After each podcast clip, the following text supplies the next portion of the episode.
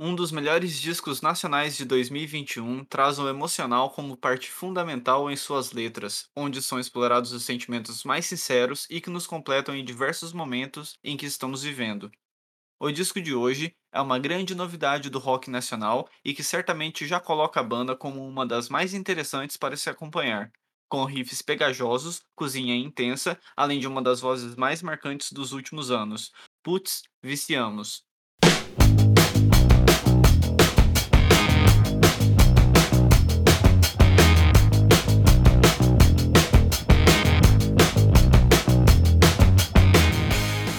E aí, galera, estamos começando mais um Dissecando. Hoje viemos aqui com um dos melhores discos de 2021. Viemos também com uma convidada muito especial para o Noisecast. É mais um programa aí que a gente conseguiu trazer mais um integrante de banda. E com isso, então, venho aqui trazer hoje para vocês o disco da Putz. E, bom, antes da gente começar, como vocês já sabem, eu sempre peço para que vocês Sigam arroba Underline no Instagram. É lá onde a gente sempre conversa melhor com vocês. É lá onde a gente, quando tem episódio novo, posta lá avisando todos vocês. É lá onde vocês indicam quais artistas e quais bandas vocês querem trazer aqui. E, bom, primeiramente eu vou apresentar o meu amigo, meu comparsa de sempre aí, o Danilo. Como é que você tá, mano? Aoba! Tô melhor agora. Finalmente aí gravando. Tava meio cansadinho aí, mas melhorei. E vamos. E como convidado especial aí pro Dissecando de hoje, eu trago a Gi Ferreira. Tudo bem, Gi? Oi, gente. Obrigada aí pelo convite. Estou muito feliz em participar. E é isso. Estou ansiosa aí para falar do disco. Faz tempo que eu não falo. Enfim, vamos lá, ó. Quem quiser conhecer a banda, Pode entrar aí nas redes sociais, é, Instagram é putzbanda, arroba putzbanda, e tem o disco e mais alguns singles também no Spotify. Vocês podem ver também no nosso canal do YouTube, que acho que é Putz Oficial, não tenho certeza, mas acho que é isso. é isso aí. Qualquer coisa também é só vocês pesquisarem Banda Putz que aparece lá no YouTube, todos os clipes da banda. Enfim, sigam cada uma das redes aí, galera. E, bom, como já, né, todo programa a gente já faz normalmente, eu apresento os integrantes da banda aí para vocês, né? E a Putz é formada pela Gi Ferreira, vocal e guitarrista da banda. Temos também na guitarra Ciro Sampaio. Na bateria temos Antônio Fermentão. E no baixo temos Sara Caseiro eu já estava muito ansioso de gravar esse programa com vocês, porque como já iniciei o programa dizendo, para nós do Noisecast, o disco Putz da banda foi um dos melhores discos lançados ano passado. E, bom, vai ser bem interessante de secar ele aí com você, trazendo todos os detalhes né, desse momento da banda. E como a gente normalmente já faz, a gente realmente volta no tempo, trazendo o percurso que a banda caminhou, né, para acabar chegando ao disco que a gente vai tanto falar aqui hoje. E é legal de já trazer, né, que o primeiro single da banda foi a Vou Cair, e que foi lançado dia 4 de outubro de 2019. Então já temos um pouco mais de dois anos aí. E essa faixa, pelo que eu andei pesquisando, você já tinha ela guardada há algum tempo, né, Gi? Já, já tinha. Nossa, não acredito que já faz tudo isso que a gente lançou. Enfim. nossa. É, nossa, já tinha essa música há muito tempo, assim. Na verdade, essa música, eu. Eu. Quando a gente gravou, eu nem tinha a formação da banda. É, tanto que quem gravou essa música, a bateria foi o Pindé, André Dea, né? Foi o. E no o baixo foi o, o Carlos, o Carlos Fermentão. Foi ele que gravou o baixo. E a guitarra. Nossa, acho que foi um monte de gente na guitarra. Foi o Ciro, foi Capilé, foi. Eu nem lembro. Mas Sim. enfim. Não tinha, eu não tinha banda ainda, só tinha. Não tinha nem nome, não tinha nem nome ainda quando a gente gravou. Mas foi isso. Ah, então, aí é exatamente, né? Foi a partir daí que realmente começou a se tornar, formar uma forma a putz, né? E inclusive já até queria perguntar, né, da onde que você tirou exatamente o nome da banda? Então, na verdade, tinha um outro nome. Ai, gente, agora não vou lembrar o outro nome que tinha. Mas enfim, só que eu não tava gostando do nome, não tava gostando do nome. Ah, era Choque Gata, ia chamar. Choque Gata, porque tem uma música do meu pai que ele fala Choque Gata, que chama Choque. E Nossa. eu. Só que eu não tava gostando desse nome, não tava pegando, não tava pegando. Aí eu, aí eu tava conversando, aí já tinha, o Tonhão já tava na banda, já tinha chamado ele. Aí eu tava com, tava com um show, acho que eu tava no show de Devin Dementos, inclusive. E aí eu tava conversando com ele e tal, eu falei, putz, não tô gostando. Aí eu falei, putz, eu falei, putz. É um putz, né? Porque putz, eu falo putz toda hora. Putz, putz, putz. Eu falei, putz, pô, é isso. Legal, pô. Bem interessante. É, é, tanto o nome que acabou não ficando, quanto até onde você chegou, né, pro, pra, pro nome da banda Putz mesmo. E eu lembro que quando eu vi o nome Putz, eu falei, nossa, que original, porque eu nunca. Realmente, todo. Assim, pelo menos eu conheço bastante gente que fala Putz. E aí, nossa, é um nome que, né, fica muito na cara. Pois é. Bem legal. E a partir daí, pelo que eu andei pesquisando também, é que foi aí que você realmente começou a formar a banda, né? E aí você chamou o Antônio, porque vocês já eram amigos há algum tempo, e você queria que tivesse também uma outra mulher na banda, aí você chamou a Sara, né? Que assumiu o baixo, e o Ciro porque vocês sempre tocavam juntos, né? Vocês gostavam de, de, ter esse momento tocando e tal, e quando você começou a gravar, ele meio que já se sentiu incluído também, né? Na verdade, eu, o Ciro meio que entrou porque a gente começou a namorar, né? Mais ou menos por isso. Porque quando eu gravei, acho que a gente ainda nem tava namorando, a gente tava começando ali. Mas, uhum. enfim. Aí ele foi tocando, mas assim, ah, vai tocando até achar alguém, mas aí ficou e formou-se. Ah, sim. Bacana. E é legal também que eu lembro muito bem daquele início da Putz, porque sabe uma coisa bem legal que aconteceu? Que assim, é, eu não sei dizer se exatamente foi o primeiro show da banda, mas teve um dia que era novembro de 2019 e teve um show anunciado de vocês no Z, no Largo da Batata, aqui em São Paulo. E naquele dia tocou Putz, Molho Negro e Stolen Birds. E eu fui naquele show porque, assim, eu já era muito fã do, do Molho Negro. E assim, eu fiquei bem curioso de assistir porque eu tinha ouvido o single Vou Cair. Eu falei, nossa, que banda interessante e tal, né? Pô, eles vão abrir o show do Mulher Negro, vou chegar um pouco antes e tal. Pegar realmente assistir as três bandas. E, meu, desde aquele dia eu já falei, putz, que banda foda. Realmente me, me pegaram de jeito. E, assim, é, é, é, engraçado porque até hoje eu lembro muito bem desse show, porque foi um dia muito legal para mim. E eu lembro que algumas músicas daquele, daquele setlist que vocês fizeram é, foram lançadas nesse disco que a gente vai falar hoje.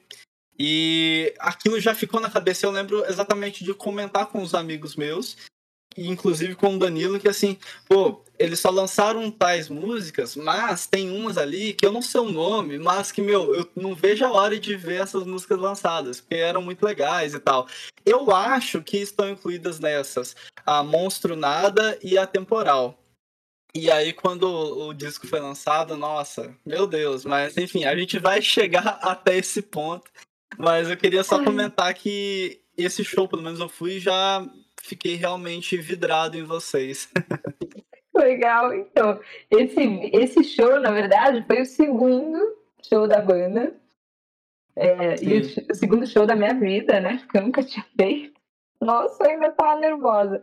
Mas enfim, é, eu, o primeiro show a gente fez um festival no Hop Harry, que sei lá, não sei. Enfim, a gente acabou indo fazer esse show e assim, foi coisa de um dia, dois dias antes. Foi bem próximo um do outro. E nossa, nesse o primeiro show que foi no Hop Harry, eu eu lembro que eu entrei no palco assim, e eu achava que eu não ia ficar nervosa, não, tudo bem, estamos ensaiados, né?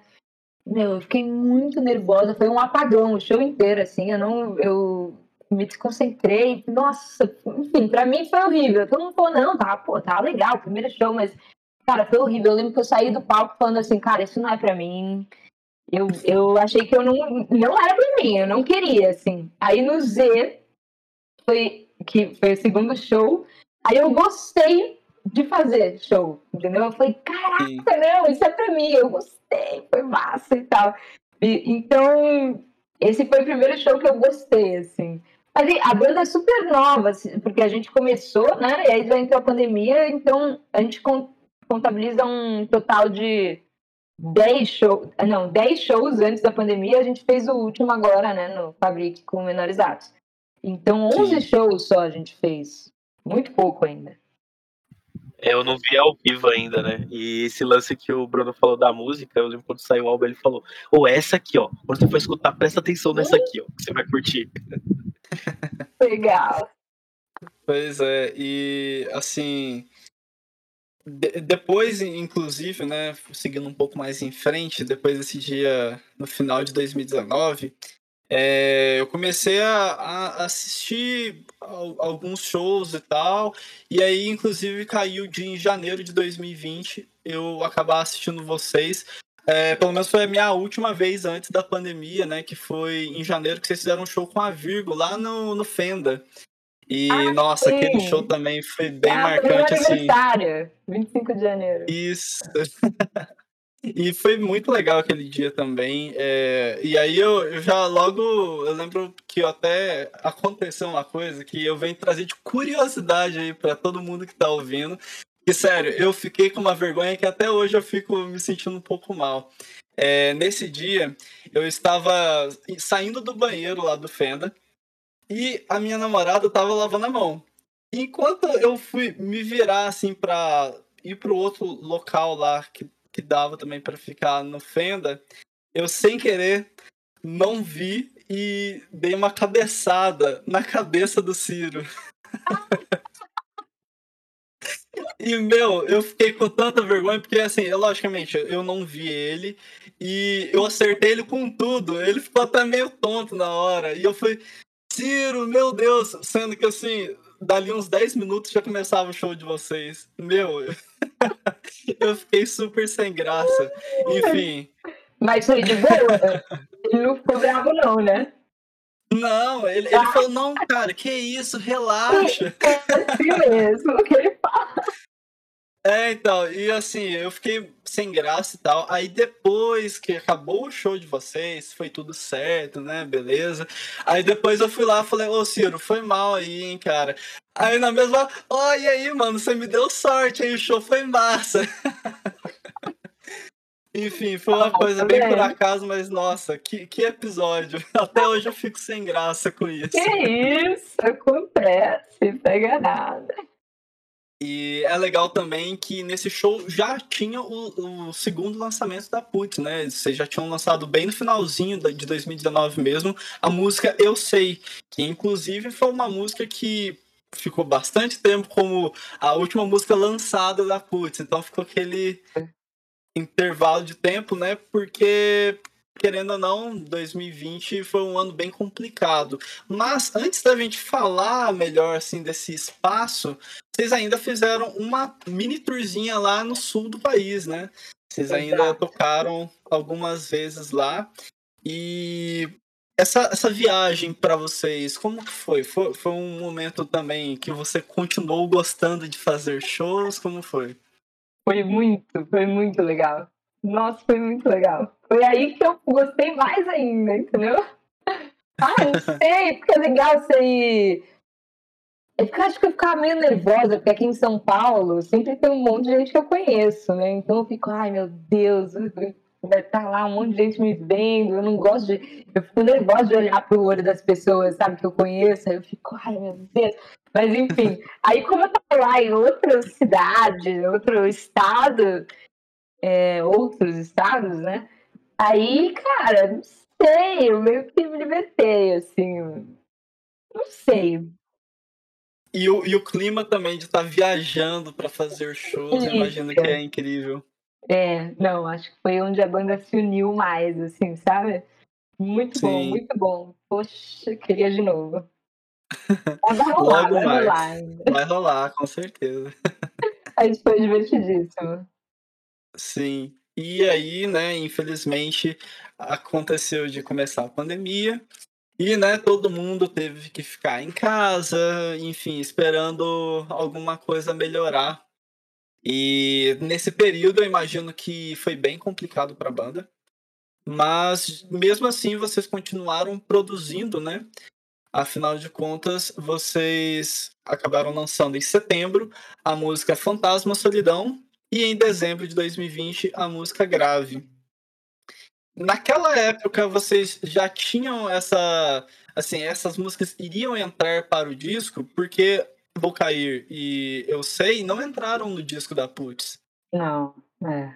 Então, já ia, essas músicas sim, já iam entrar. Na verdade, a gente já estava com o disco inteiro gravado, praticamente, antes da pandemia. Então, assim, cara, a gente ia lançar no, em 2020 mesmo, tudo. Sim. E, e aí, o que aconteceu foi que tudo atrasou, Aí a gente até, é, muita coisa a gente, eu gravei em casa, alguns é, vocais foi, foi gravado em casa. E aí só depois de um tempo que a gente se juntou ali e gravou, acho que é, o resto dos vocais, acho que todo, guitarra, tudo já estava meio que feito, né? Isso aí. Então essas músicas já estavam, já eram do disco já. É isso. Sim. E vocês lançaram elas com, com a intenção de ser os primeiros singles do disco, então, né? Foi, foi, exato. Que, ne, ah, que no fim das contas, eu nem sei se foi uma boa escolha. Fantasma Solidão, não sei, não rolou muito, eu acho. Grave rolou mais, acho que ela é mais pop, não sei.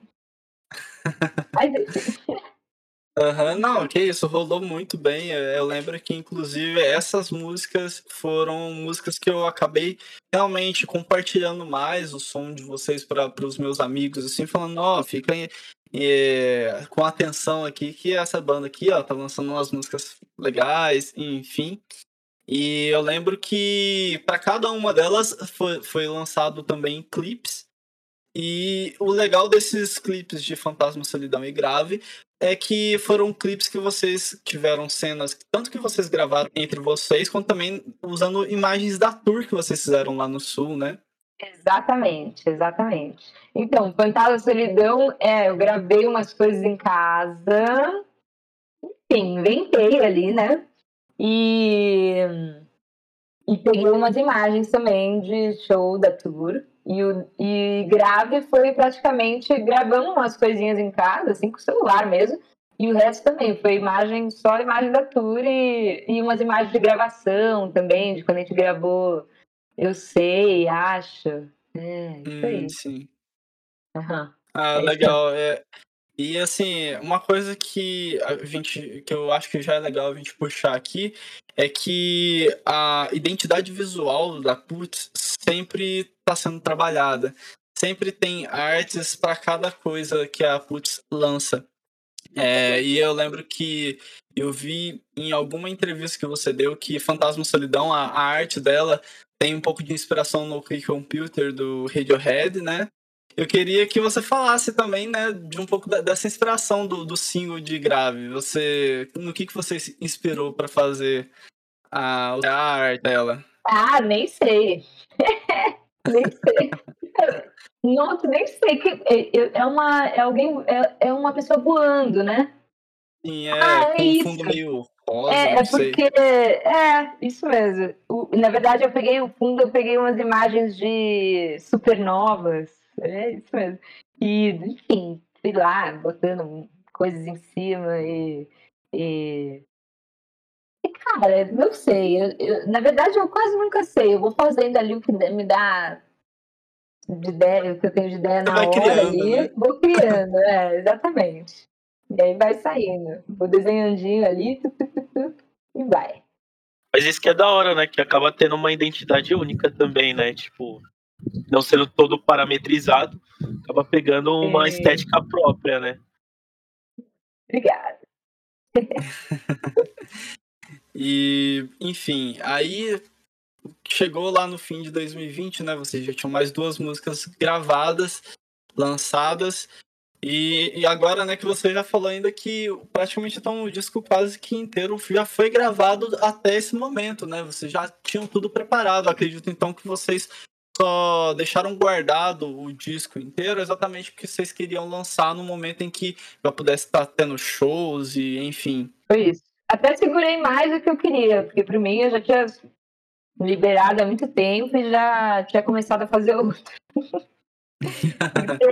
porque vai passando muito tempo, né? E aí é, as músicas parecem que vão ficando velhas, é que são velhas para mim, né? Não para quem vai ouvir. Mas Sim, pra claro. mim vai sendo, nossa, gente, essa música, não aguento mais. Mas enfim, não, eu aguento ainda, tá? Mas, mas tá rolando isso, né? Porque vai ficando velha, eu falo, ai, nossa, precisamos lançar logo, porque eu fico até com medo de perder o sentido, sabe, das coisas pra mim. Mas não, Sim. agora que faz tempo que eu não ouço e não, não falo sobre, eu até já voltei a gostar mais. Entendi. E aí, passando né, realmente para o ano passado, é, a banda ainda não estava anunciando muita coisa e tal, até que vocês decidiram então né, lançar mais um single, que acabou sendo Quando Saiu de Mim, lançado Ai. no dia 3 de setembro de 2021. E eu lembro que essa música marcou muito, porque eu lembro que muita gente ouviu e começou, do meu círculo de amigos, a falar mais de vocês.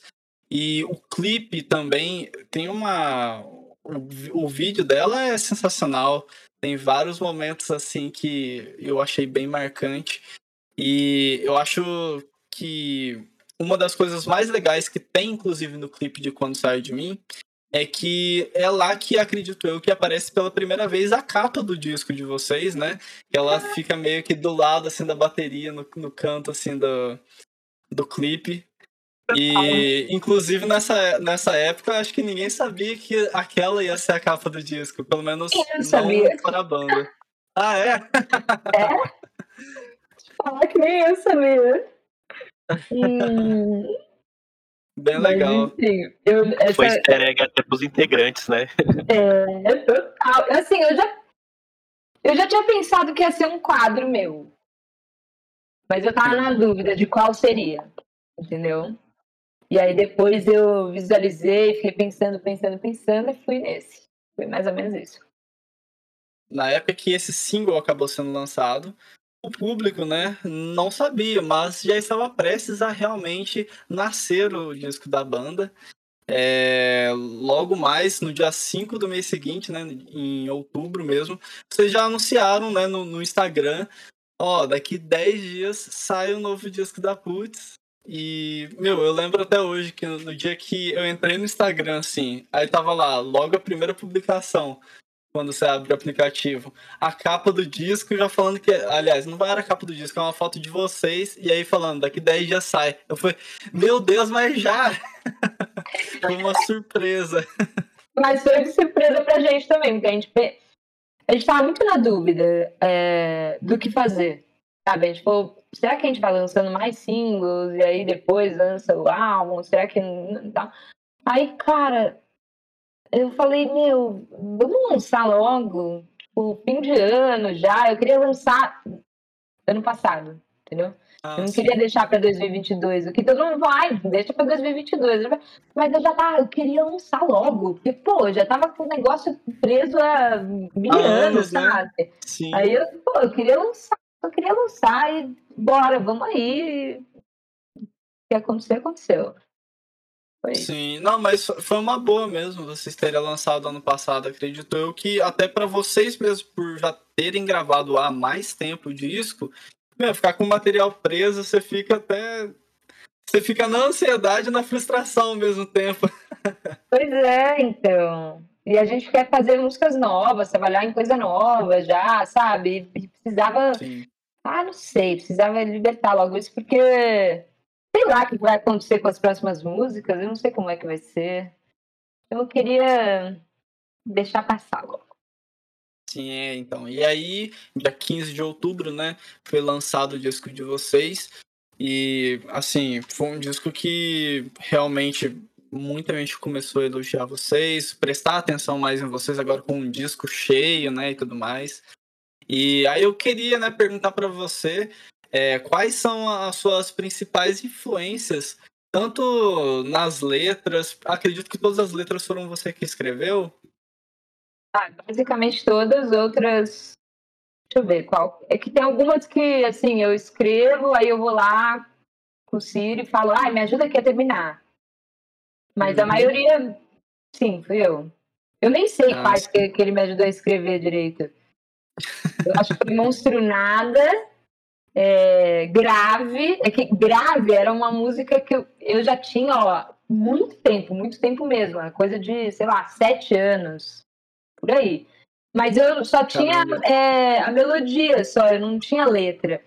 E aí eu ah, sempre sim. ficava, cara, eu não consigo terminar, não consigo terminar. Essa foi uma que a gente fez bem junto, assim, eu e o Ciro, grave. A gente fez junto.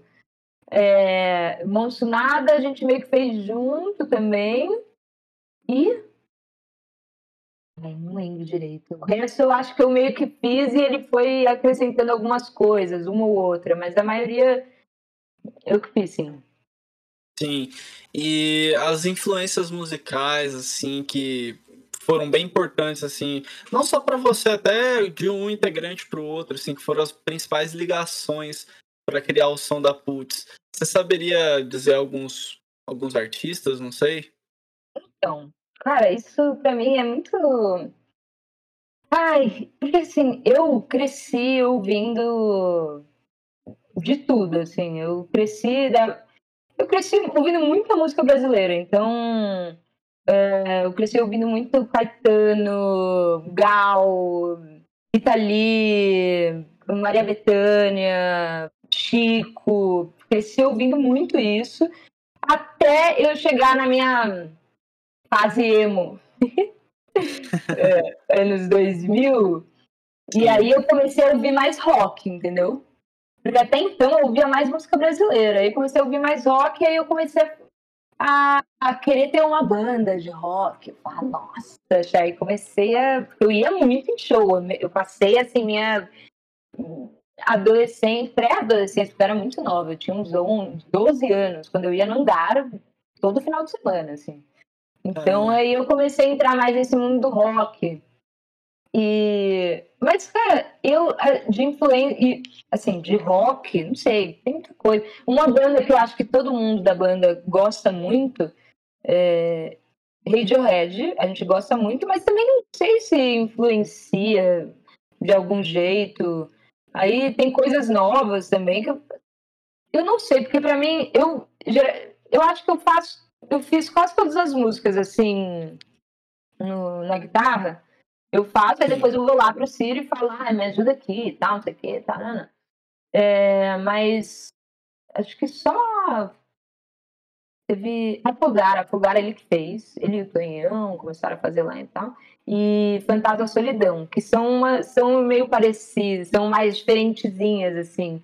Foi mais o Ciro que fez a, a guitarrinha e tal. O resto foi tudo eu. E eu, eu, falando de mim, né?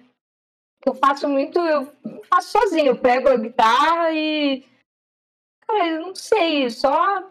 Só vem, começa, assim, eu vou começa fazendo... a tocar e aí vai saindo. É, eu, nunca, eu nunca penso assim, ah, eu quero que soe parecido com tal coisa, sabe? Nunca é assim, nunca, nunca. Aí eu levo pro, pro ensaio, ó, tem essa música aqui, fiz essa música. Aí toco, aí a banda meio que vai entrando junto e vai se transformando, assim, né? Aí vai o Tonhão, a bateria, vai não sei o quê, né, né? E vai se transformando, mas a, mas a gente nunca parou para pensar, nunca parou para falar assim, ai, vamos fazer uma coisa meio assim, ou meio assado. Não, é uma coisa que vai rolando naturalmente, sabe? Sim. É, se você meio que pega lá seu violão, sua guitarra, é, transmite o que você tá sentindo. Se você acha legal, você logicamente ou grava, ou pega isso, fica na cabeça, e aí você leva lá pro estúdio, e aí o que cada um quiser colocar e tal, vocês vão adicionando, então, né? Exatamente. Bem, bem, bem interessante. E, Exato. assim, é, já puxando um pouco mais para as faixas do disco mesmo, é, eu achei curioso que. Interessante, de certa forma, também, que alguns dos nomes das músicas têm a ver com água. Não sei se foi proposital isso, mas tem o rio, tem mergulhar, temporal, afogar. E aí, assim, queria saber se é um pouco proposital ou o que, que acaba sendo isso. Cara, foi uma coincidência. É louco isso. Depois que eu parei para pensar e eu vi que muitas músicas que não tem no, o nome mergulhar ou afogar, não sei o quê, também fala de água, alguma coisa. Até estrago, começa o disco já fala de água, já. Também de chuva, de. enfim. Vai nublar. É, nublar, isso. E, mas não, e o engraçado é que o, no, o nome do álbum, eu tinha um outro nome na cabeça. Não ia ser homônimo, não ia chamar Putz. Ia chamar, ia, teria um, tinha, antes tinha um outro nome, que aí eu mudei, que também tinha a palavra, é, uma palavra a ver com água. Eu só não quero falar porque eu ainda vou usar isso. Então...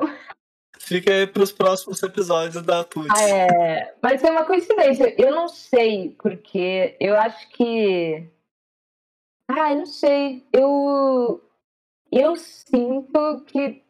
Eu acho a água, não sei. Talvez a chumara, a chuva, a, o fluxo do, do, do rio, sei lá, tudo muito grandioso. Eu acho que é uma. Eu percebi a partir do, do, desse álbum e depois de, de me alertarem sobre isso, porque eu não tinha nem me tocado, que é uma coisa que me bate, entendeu? Que, não sei, que chama minha atenção de alguma forma e eu uso muito como metáfora para tudo na minha vida. E eu não sabia disso até eu descobri depois.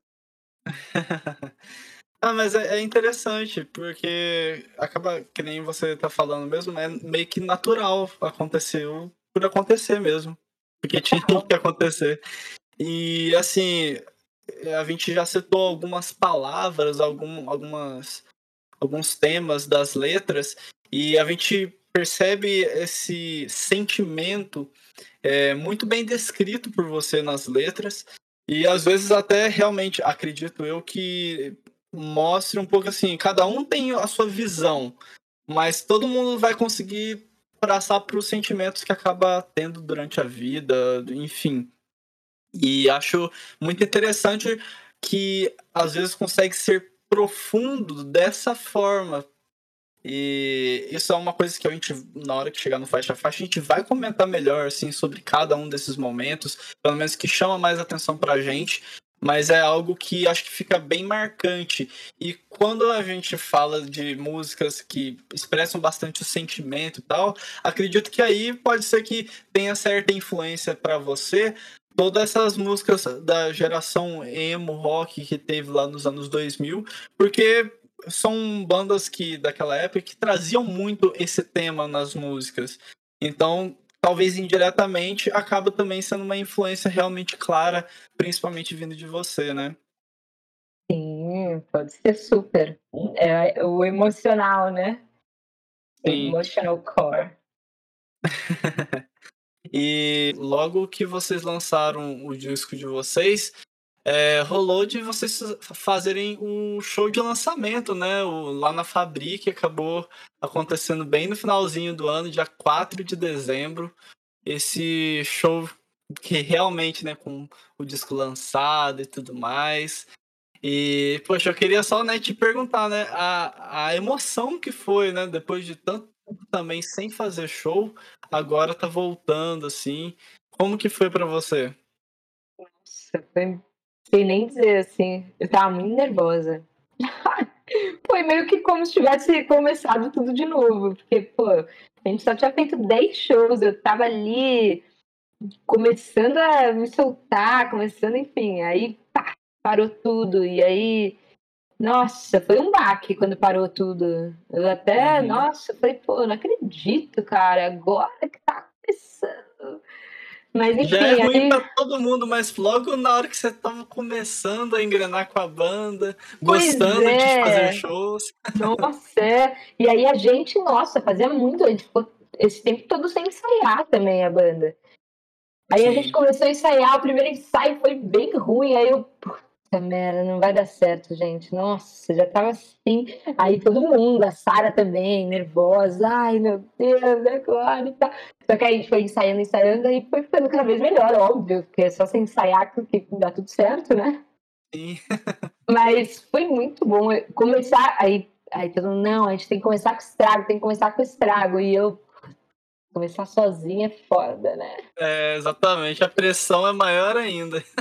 É tipo quando você começa e coloca. No... Eu, sempre, eu sempre lembro disso. Tem... Eu sempre cantava no, no karaokê, é, Daniela Mercury, Nobre Vagabundo, e ela começa a capela. É mais ou menos esse sentimento, que aí começa quanto tempo tem? Isso aqui começa só, só você, né? A capela, e eu nunca quero cantar essa parte. Espero entrar a musiquinha. Tu, tu, tu. Aí foi mais ou menos essa sensação. Tipo, putz, eu não quero começar ali sozinha, eu já quero entrar pro. Mas no fim deu tudo certo, foi maravilhoso, a gente amou, foi foda. Foi muito bom, muito bom. Foi Sim. bom pra dar um gás, aí a gente já saiu assim, e agora já tudo já tá estranho de novo, mas tudo bem. É, e continuando ainda nisso, Gi, é, inclusive foi exatamente para mim também muito especial esse dia, porque foi esse o primeiro show que eu voltei, né, a, a, a ir mesmo, é, a assistir. É, desde o dia 13 de março de 2020 eu tava sem show, que foi o último show que tinha ido. E aí, dia 4 de dezembro, foi exatamente o show que marcou para mim a, minha volta também de acabar indo em shows e assistir vocês, né, da Putz, e depois o Menores Atos. E, meu, o show foi incrível, gostei demais, foi bem emocionante, inclusive. Eu lembro que você mesmo falou que, nossa, tava emocionado de ver um monte de gente, né, prestigiando vocês, enfim. Foi muito legal aquele dia. Foi muito, foi muito, muito, muito, muito, muito. Saudade. Eu fiquei emocionada, porque, pô, mó tempão, mó galera lá, né? E. Ah, não sei, eu não sei, eu, sou, eu não sei nem. Eu não sei me expressar muito bem nessas, nesses momentos, entendeu? Eu só fico agradecendo e é isso. Sim. Não, mas foi, foi legal demais. E eu lembro até que, assim, né, para vocês noisecasters aí que estão ouvindo a gente, é, foi exatamente daí que desse dia que surgiu a oportunidade, né, de eu falar com a Gi para ela participar aqui, né, e trazer essa se dissecando aí para a gente falar do disco. Enfim, eu lembro que a Gi, inclusive, foi um amor de pessoa comigo. Eu encontrei com ela bem no quando eu tava deixando os instrumentos tudo dentro do caminhão para ir embora e tal. Mas enfim, foi bem legal aquele dia. Eu só queria também, né, destacar um pouco mais sobre isso. E bom, agora infelizmente estamos naquele período de, ah, de novo ficar trancado e tal. É necessário, a gente espera que as pessoas se vacinem e fiquem em casa para que as coisas melhorem e aí de fato a gente consiga voltar, né, a ter uma vida mais normal, se é que isso ainda é possível. Pois é, não, vai dar certo uma hora vai dar certo. Se todo mundo tiver vacinado, tá todo mundo pegando, beleza, mas também ó, estão vendo que a morte, as mortes estão caindo. Então, Sim, por quê? Faz a vacina. Então, gente, se vocês não se vacinarem, não vai rolar mesmo. E é foda. E, meu, é isso. Toma terceira, quarta, quinta dose. Vacina nunca fez mal a ninguém. Então, assim, quanto mais a gente tomar, melhor ainda pra gente. Exato. Eu tô louca pra tomar minha quarta já. Olha também. Aí. Também. Eu já vou puxar aqui para falar da produção do disco, né? A produção Mix e Master foi feita pelo Alexandre Capilé mesmo, né? Sim, Capilé. é. Sim, Meu lá amigão, no sempre me. Exatamente, no Estúdio Costela. O Capilé sempre apoiou, assim, minha carreira musical, desde, pô, mil anos. Inclusive, tem até uma música que a gente lançou. Há muito tempo lançou. Entrou num álbum dessas coletâneas da, da Sabote, que Sim. Eu, eu fiz uma coisa em inglês, enfim, aí gravei lá com ele, eu nem lembro que nome, ele inventou o nome de uma banda e colocou lá, eu nem lembro o nome, uma- depois eu descubro e te falo.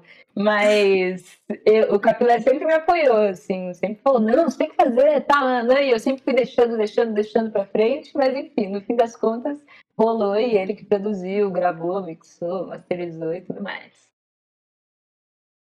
E agora então, gente, eu vou puxar aqui pra gente comentar um pouco sobre a capa do disco da Putz, né? Essa capa que, meu, chama muita atenção pra qualquer um que for ver e pra quem não sabe ainda, a arte foi feita pela Giovanna. E Gi, eu queria que você comentasse um pouco sobre essa capa aí e por que que ela acabou então, né, meio que surpreendendo até você mesma sendo a capa do disco da Putz. É. Então, cara, essa capa é um, um quadro meu que eu fiz há, um- há alguns anos já. E, na verdade, ele era um. Eu tinha feito uma coisa que eu não tinha gostado, e aí eu meio que cobri. E aí virou esse negócio meio estranho. E, e eu nunca gostei desse quadro, até depois de cobrir e tal, eu nunca com a cara dele. Não gostei, não sei porquê, não gostava dele. Mas tudo bem, tinha aquela coisa ali. Tem aquele olho também, que é um olho mais é, real, né? Porque o que Sim. estava embaixo da, da- do, do monstro, que é quase um monstrinho ali, né? Era uma coisa mais real, que eu não tinha gostado e pintei por cima. E, Sim. e aí eu não sei. Aí eu falei, cara, eu, eu tava muito em dúvida do que fazer no- de capa pro álbum. É, eu pensei até em colocar uma foto, pensei em colocar, pensei em fazer uma arte nova, desenhar, pensei em várias coisas, aí depois eu falei, cara, eu, acho que eu vou colocar um quadro meu. Aí eu comecei a olhar, comecei a olhar. Aí eu olhei pra esse, esse aí, não sei porquê, que ele começou a me, aquele olhinho começou a me fitar. Aí eu falei, putz, cara, olha lá, tá vendo como eu falo putz? Putz, cara. É, eu acho que. Eu não sei o que que aconteceu, que eu olhei aquele e falei, cara, eu, eu nunca gostei dele, só que agora eu acho que. Não sei. Ele tava me chamando ali. E eu resolvi abrir essa. dar, dar uma chance pra esse quadro. E aí eu comecei a gostar muito dele. Hoje em dia ele é um dos meus preferidos. Eu não sei, eu Olha acho que só. essa coisa de. é, como a, a banda, pra mim, eu me lançar musicalmente, foi uma coisa. Foi uma libertação, assim, pra mim. Foi uma coisa que eu demorei muito pra criar coragem, depois de terapia e tal, que eu fui, né, falar, ah, bora, vai, quero fazer isso. E eu acho que esse quadro também, ele é um pouco dessa transformação, porque ele é uma transformação, que antes era uma coisa e virou outra, e o modo, é, a, a minha relação com ele também se transformou, entendeu? Então, não sei, eu acho que ele, ele fez sentido ali para essa esse novo ciclo aí da minha vida. Sim. Pô, é, é bem legal ver esse lado, né? Escolher essa capa de, pro disco. E, assim, realmente tem esse ponto que é legal de se destacar, né? O, o olho, ele é bem marcante. E aí você pega a imagem que tem várias, assim, por mais que o fundo seja mais branco, cinza, assim, preto, é, a gente realmente a gente fica meio que vidrado em saber o, o, um pouco mais dessa arte, enfim. É, quando ela foi anunciada, né? Eu lembro que eu fiquei, nossa, na, mesma hora eu já falei, ah, é uma, é uma, uma arte feita pela Gi, mas a gente fica curioso não só em ouvir o disco, mas também de saber mais sobre a capa. Enfim, é uma capa que eu achei bem legal. Enfim, Obrigada. arte, mais uma vez, as suas artes marcando bastante. Ah, obrigada.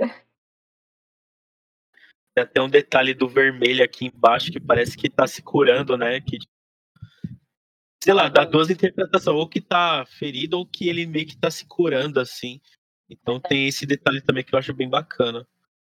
É, mas acho que pode ter a ver também, porque acho que eu taquei um. Taquei um vermelho ali de propósito mesmo. E antes de entrarmos no faixa faixa, queria só comentar que não é somente na capa do disco e nos clipes que encontramos arte visual bem trabalhada nesse disco. As 11 faixas do disco contêm uma arte própria, onde vocês chamaram 10 artistas para fazer cada uma delas e para rolar, né, no player do Spotify lá enquanto as pessoas escutam o disco. Além de uma dessas 11 que vocês não chamaram ninguém, pois você mesma, né, Gi, que acabou fazendo a arte. Eu achei uma bela forma de trabalhar mais o visual do álbum. E eu queria saber, né, antes da gente puxar realmente pro faixa faixa, quando e como surgiu essa ideia de cada uma música acabar ganhando uma arte diferente? Porque eu acredito que eu acho que eu não conheço nenhuma banda que trabalhou dessa forma e de uma forma que eu, pelo menos, achei tão positiva. Oh, que bom, gostou. Mas então, é, eu tava. Cara, eu sempre gostei muito de, de juntar, né, essa parte artística, assim, é, visualmente falando, com a música. E, e eu queria. Só que eu tava também muito sem tempo de fazer as coisas. Eu tava, na verdade, mais do que sem tempo, eu tava sem cabeça para fazer tudo sozinha. E aí eu falei, cara, eu conheço tanta gente foda que faz é, um monte de coisa legal, eu quero juntar todo mundo aí, vou ver se a galera topa e vou chamar umas pessoas aí que eu acho que vai ficar massa. E aí passei essa ideia pra banda, todo mundo achou legal pra caramba. E foi meio que isso, assim, mas é... foi isso, basicamente isso. E surgiu, assim, é... acho que uma semana antes do, do disco lançar. Foi muito Sim. em cima, assim, muito em cima. Só veio a ideia e já colocou em prática. Foi, foi. É da hora que é um detalhe, né? Assim, tipo, tem muita gente que, que passa despercebido por isso e acaba sendo um lance até transmídia, né? Meio que prolongando o sentimento ali do, da música, né? Então isso é bem da hora. Total. E, e o que eu fiz foi o seguinte: eu mandei as, a faixa para cada pessoa e falei assim: ó, é, faz o que você quiser. Sim, não tem regra, faça o que você quiser, sabe? O que você sentir ali que tem que fazer enfim, vai do seu feeling aí. Mas aí, no caso, você mandou uma música para cada um dos artistas? Ou você meio que, ah, escolhe uma? Alguns eu, eu, eu fui, ah, escolhe uma, porque eu só tinha fui pensando aos poucos, né, as pessoas. Eu, aí eu mandava três opções, para não mandar um monte. Mandava três Sim. opções, tal, mas aí depois eu fui afunilando e mandando uma para cada só. Ah, sim. Entendi, legal. E, bom, gente, então agora a gente vai para a parte que acredito que muitos de vocês mais gostam. A gente vai então puxar agora o faixa faixa. E começando com a música número 1, um, Estrago.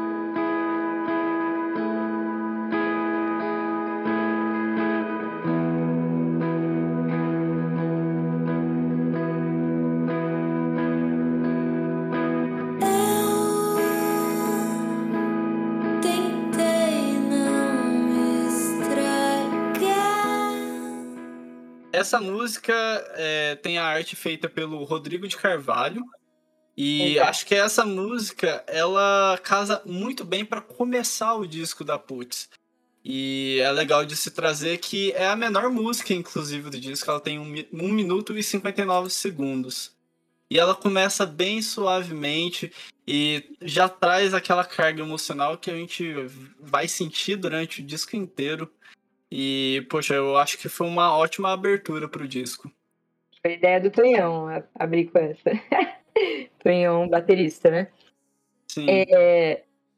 Cara, essa música, ela surgiu, na verdade, depois do disco tá pronto. Eu, por acaso, tava em casa sozinha ali, meio mal, meio tristinha ali.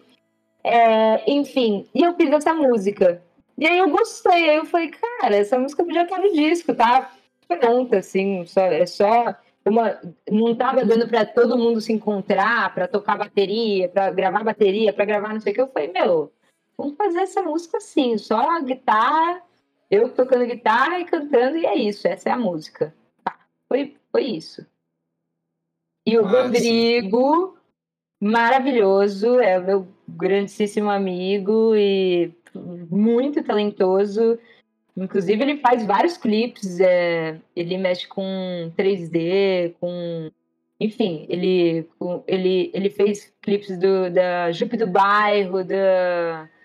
É, MC Tá, fez, fez um monte de coisa. O Rodrigo é maravilhoso, assim. Baita artista. E o legal é que esse lance da, da metáfora, né, já tem bem forte aqui nessa música, né? Eu vou deixar chover, eu vou nublar você, eu estrago tudo. Então, tipo, até o lance que você falou da influência emo, né? Tem, tem forte aqui. E, e é legal que, tipo, igual o Bruno falou, além de ser uma música boa para abrir o álbum, ela meio que vai deixando uma caminha para vir a próxima, que é um contraponto do dessa, entendeu? Então, tipo, você já tá preparado para uma coisa e lá na frente já vem outra. Então é bem, bem interessante mesmo ela de primeira. Pô, então, essa música. Eu, é, ela não ia ser a primeira. Ela ia ficar lá para as últimas, assim. Aí o Tonhão ficou, meu, tem que ser a primeira, tem que ser a primeira, não sei o quê, porque aí depois a gente vem com uma outra, pá, não sei o quê, mas essa tem que ser a primeira e tal. Aí, beleza, aí eu tava meio assim, não, essa não tem que ser a primeira, não tem, que o Ciro também não, não tem que ser a primeira e tal. Aí, aí quando a gente foi um dia no Costela para resolver isso também, um pouco da ordem, a gente tava conversando com o Capilé, aí o Capilé falou, meu, essa tem que ser a primeira. Aí, porra, acho que essa tem que ser a primeira mesmo. Aí eu comecei a pensar, falei, pô, acho que tem que ser. Foi meio que assim, mas foi o Tonhão que deu a ideia. E as metáforas, realmente, é, essa é bem, bem emo, bem. Acho que essa. Ah, eu não sei. Eu gosto muito dessa música. É, ela. Ah, é bem deprê, né? Meio deprê. Ah, eu me sinto assim às vezes. Mas tudo bem.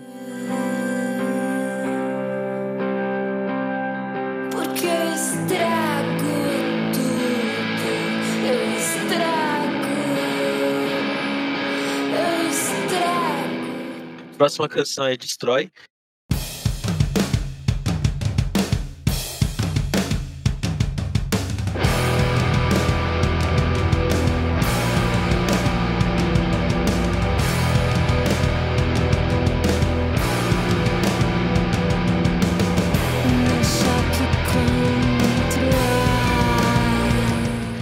E para mim ela já é o contraponto da primeira canção, ela já começa bem diretona, guitarra no talo.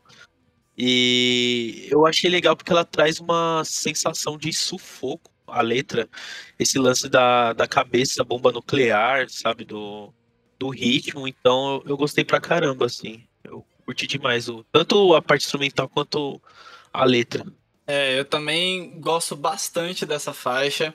Eu acho muito legal, né? Uma coisa que você não trouxe já de destaque, mas que eu vou destacar, é essas viradas que o Tonhão dá logo no início. Meu, é, são as viradas que, sabe, quando você, você começa o disco mais de boa e tal, e aí vem aquele soco. é meio que essa sensação, assim, com Destrói. E é uma música muito legal. Eu já vou puxar aqui, inclusive, que a arte de Destrói, quando você coloca o play lá, foi feita pela G. É. E, né, que, que pô, eu, eu gosto bastante. E eu já vou até puxar um pouco, né, de uma curiosidade, talvez, que pela postagem que é, vocês fizeram no Instagram da Putz, quem sabe dali, daquela arte, possa sair um futuro clipe da banda, não sei. Uhum. Meu, então, começando aí pela música, é... Cara, essa música também é uma música que eu tinha mais ou menos uh, uh, instrumental, assim, é, na feito já, meio antiga, só que aí virou, depois eu mostrei pro Ciro, virou uma coisa completamente diferente.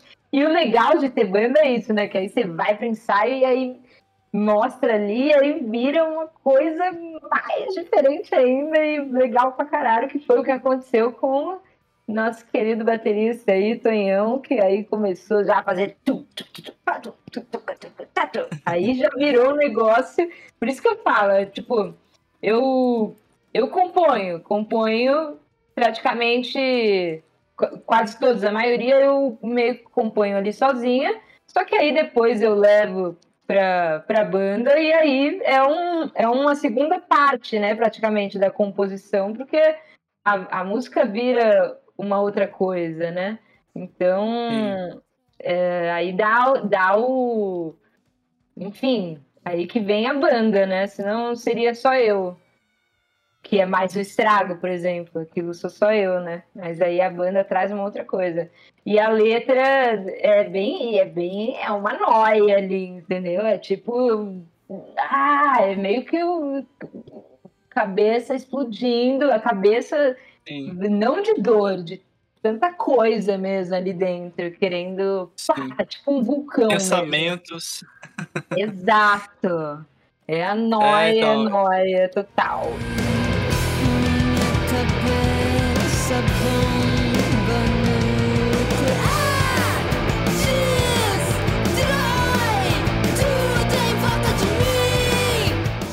E, o, e sobre o clipe, é que, na real, esse, essa arte. Eu tinha começado a fazer um clipe ali, desse tipo desenho, né?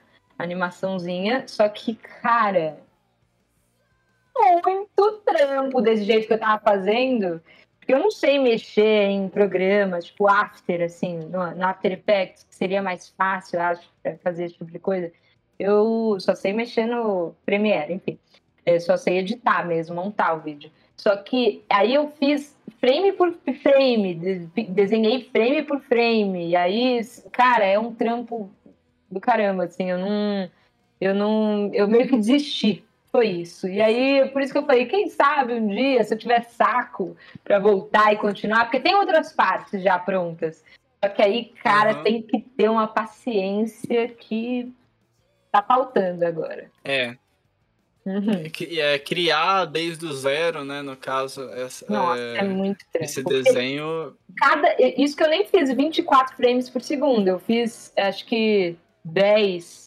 Então tem, só que são 10 desenhos para cada segundo de música. Então você imagina. É.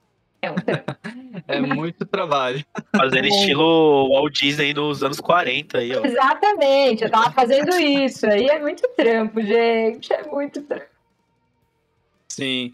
E eu achei legal que você falou que é meio uma noia, né, e tal. E é exatamente um dos trechos que eu tinha separado aqui, que eu gosto muito dessa música, né, que você fala, prestes a desabar, tudo girando, noia nuclear, circular. É circular, é... exato. Aí, isso daí fica muito na minha cabeça desde quando eu comecei a escutar essa música, né, quando foi lançado. E uma coisa legal e que ainda não, não tinha sido realmente exposta da Putz é esses gritos que você dá nessa música é muito impactante, marca bastante a faixa. Principalmente, logicamente, quando você fala de fusão. Aquele momento é marcante demais, eu gosto demais dessa faixa. Legal, Pô, valeu. E eu, eu acho aquele gritinho que eu dou, que é quando dá uma paradinha a música, assim, ó, a música desce e faz destrói tudo em volta ah. de mim, destrói. Aí eu dou um gritinho.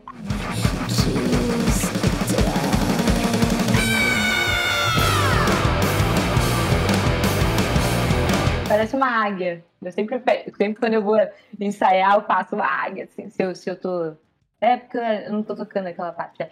Isso aí, eu faço brincando. Ou quando eu tô ouvindo, eu faço uma águia. Assim, quando... Bem legal. Sério, depois escuta e pensa numa águia, assim, ou no, no enfim, num pássaro, parece um pássaro. Sim, não, então, mas realmente quando, sei lá, tá num filme ou sei lá, desenho que seja, e tem uma águia voando, ela dá esse, esse, esse É. berro. Eu tô falando. Toda vez que chegar nessa parte da música, vai- vai vir uma águia. É,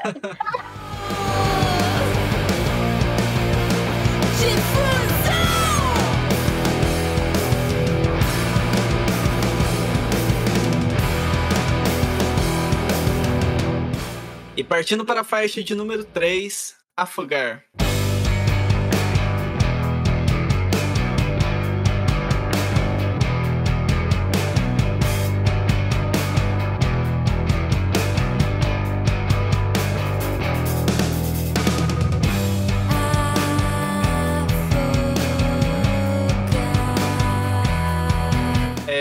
Quero adiantar, né? A arte para essa música foi feita pelo Fabiano Benetton. Então, pô, porque é, uma, é um negócio que tem que comentar, é maravilhoso. Aquilo que ele fez, o, o Fabiano também é um monstrinho do 3D, ele faz tudo. Quando ele me mandou aquilo, eu fiquei. "Ah, Não acredito que você fez isso. Foda. Não, Que é ficou muito legal mesmo. Nossa, o que, é aquilo? E, Não, inclusive, eu fiquei, eu fiquei pensando, meu, como que ele teve. Como que ele criou isso? não É uma, sei. é uma das artes. é uma das artes que, inclusive, eu mais gosto também. Porque realmente tem uma moça assim, meio que afogada. Não, e atrás tá olhar, um carro assim. exato. E se você olhar, ela tá com um moletomzinho escrito Cuts.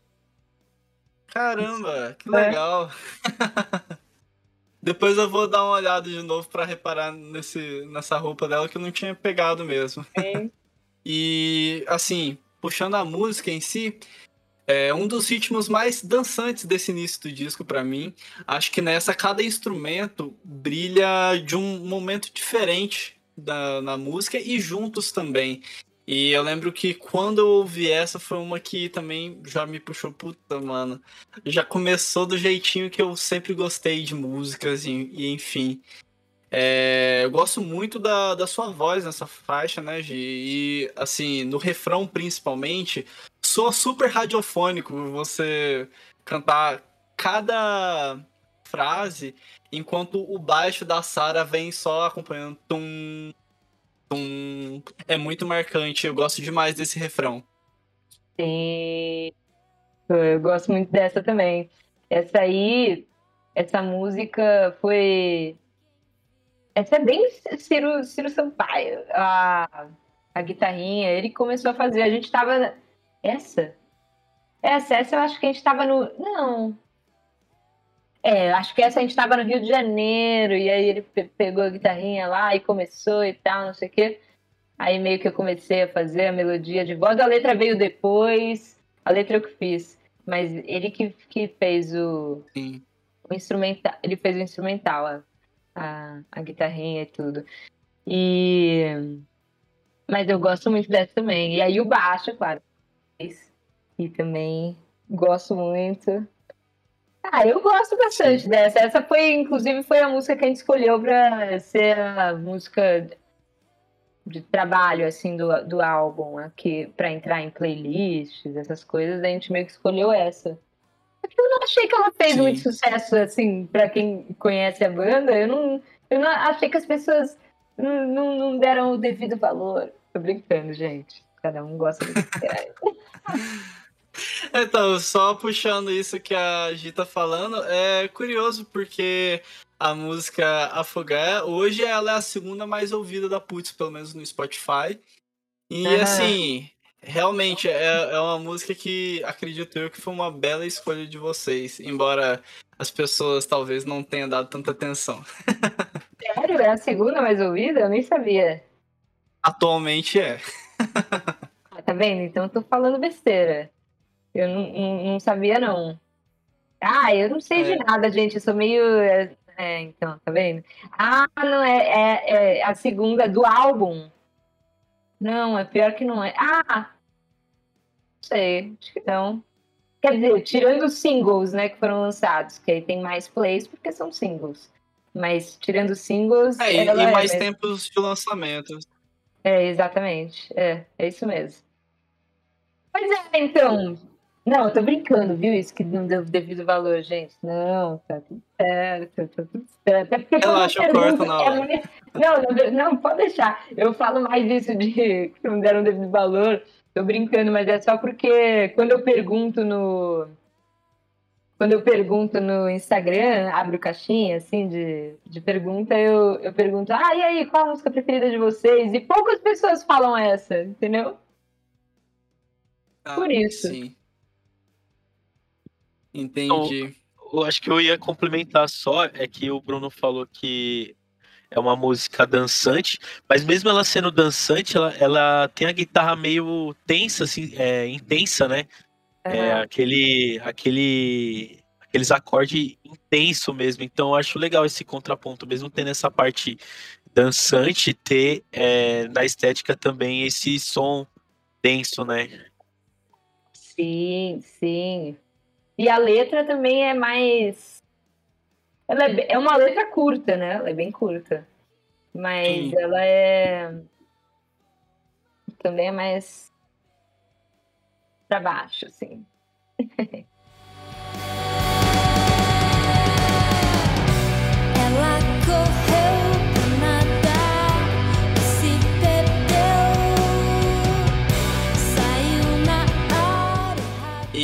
eu também gostaria de destacar, né, que ela tem também o meu solo favorito do disco. Que, Ah. assim, queria, eu queria, falando um pouco mais pessoalmente, assim, eu queria muito tirar esse solo aí de guitarra pra tocar, porque é, a música é muito boa. A música inteira, na verdade, eu tiraria, mas eu não tenho muita habilidade de pegar ela de ouvido. Mas é uma daquelas que dá pra você ficar no air guitar lá fingindo que tá tocando. O Ciro vai gostar. Vou falar pra ele fazer aí um, um videozinho ensinando. Pô. Olha, seria, nossa, demais. Quer dizer, com cer- provavelmente acho que esse é o solo preferido dele também. Acho que essa é a música preferida dele, né? Do disco. Ah, sim. Pô, legal demais. E se isso rolar, já saibam que vai ter uma pessoa tentando tirar. Fechou, quero ver.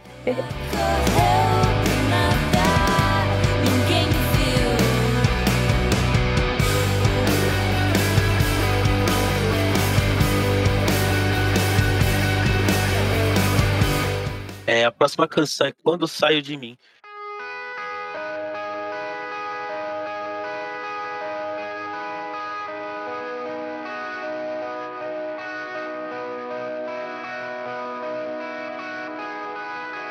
Eu não tenho medo de ficar. É, essa canção ela tem um riffzinho inicial também muito da hora. Eu gosto do jeito que ela começa. E pra mim, das letras até agora, eu acho ela mais positiva. Não sei se eu peguei a impressão errada, mas entre as músicas as anteriores, pra mim essa letra é mais positiva, de alguém se recuperando, sabe? Total, é mesmo. É super. É, é bem, é, é bem isso. Na verdade, é basicamente isso, né? É, na verdade, assim, pensando na, na composição da letra, assim, foi bem. Eu querendo dizer que, assim, cara, eu, eu, eu não gosto de falar da- da- da- das letras, mas essa é bem literal, então tudo bem. É, né? Então, é essa, bem essa coisa assim de, cara, eu, eu, eu tenho minhas loucuras, mas eu volto, tá? Então, assim, aguenta aí que eu volto. Saca? Basicamente isso. E a música também, ela eu fiz, e aí quando eu levei. Pô, essa música, eu ado- é, foi muito legal construir ela com a banda, assim, porque eu lembro quando, quando levei, assim, aí quando o Tonhão fez, ai, e se tal, né? Começa assim. Essa guitarrinha o Ciro que fez, ela era meio diferente quando eu compus, porque eu nem sei fazer esse negócio com a guitarra. Mas enfim, aí quando chegou lá, né? E aí começou tudo aí, aí o Tonhão fez. Tá, tá, tá, tá. Ah, não sei, foi muito legal. Essa foi bem é, em- emocionante, assim, construir Sim. junto com a banda. Bem legal. Bateu, né? Inclusive, é essa vibe que ela passa, né? É uma música bem emocionante e é, quando vai pros, pro refrão da faixa, vem aquele, aquela parede de guitarra com o baixo junto assim. E meio que realmente explode a faixa, sabe? É, é um momento bem marcante mesmo do disco. E belo acerto de vocês de não só lançarem como single, mas também fazerem aquele clipe que, pô, é Ah. sensacional. É, aquele clipe tá legal mesmo. Foi o Denis, Denis Carrion, diretor. Vitor Bossa fez a fotografia e, e umas grandes, duas grandes amigas minhas fizeram a arte, a direção de arte, que foi a Isadora Morente e a Vitória Batistuso. Maravilhosas também. Sem elas, sem todos, toda a equipe, não ficaria essa belezura. E, o, e quando saiu de mim, quem fez foi a Ana Passarinho, que é, é a Ana Júlia, minha irmã, é minha irmã, que também é cantora, compositora, produtora musical, enfim. é, de- o- não é do rock, né? Mas ela acabou de lançar aí também um, um single, o primeiro single dela, inclusive o clipe eu que fiz, quem quiser ver. Olha aí, que legal. É, a música chama Eclipse Total. E ela que fez a arte do Quando Saiu de Mim. Ela fez desenhando também, frame por frame. Ah, sim. Inclusive, esse é um desenho bem legal também. E, né, pra vocês aí que estão escutando o Dissecando, se vocês gostam também de uma música mais calminha do que a Putz, vão atrás lá da Ana Passarinho, confiram lá a música nova dela, o clipe.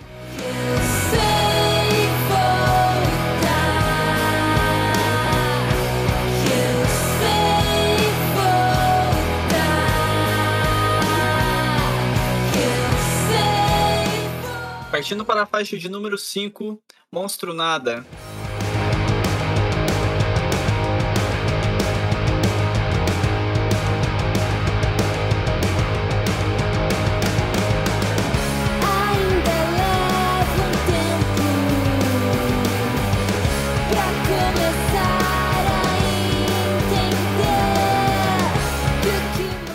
Essa faixa já é outra que eu lembro que quando antes de ser lançado o disco, né, eu lembro que eu ouvi essa música e falei, nossa, essa música é muito legal.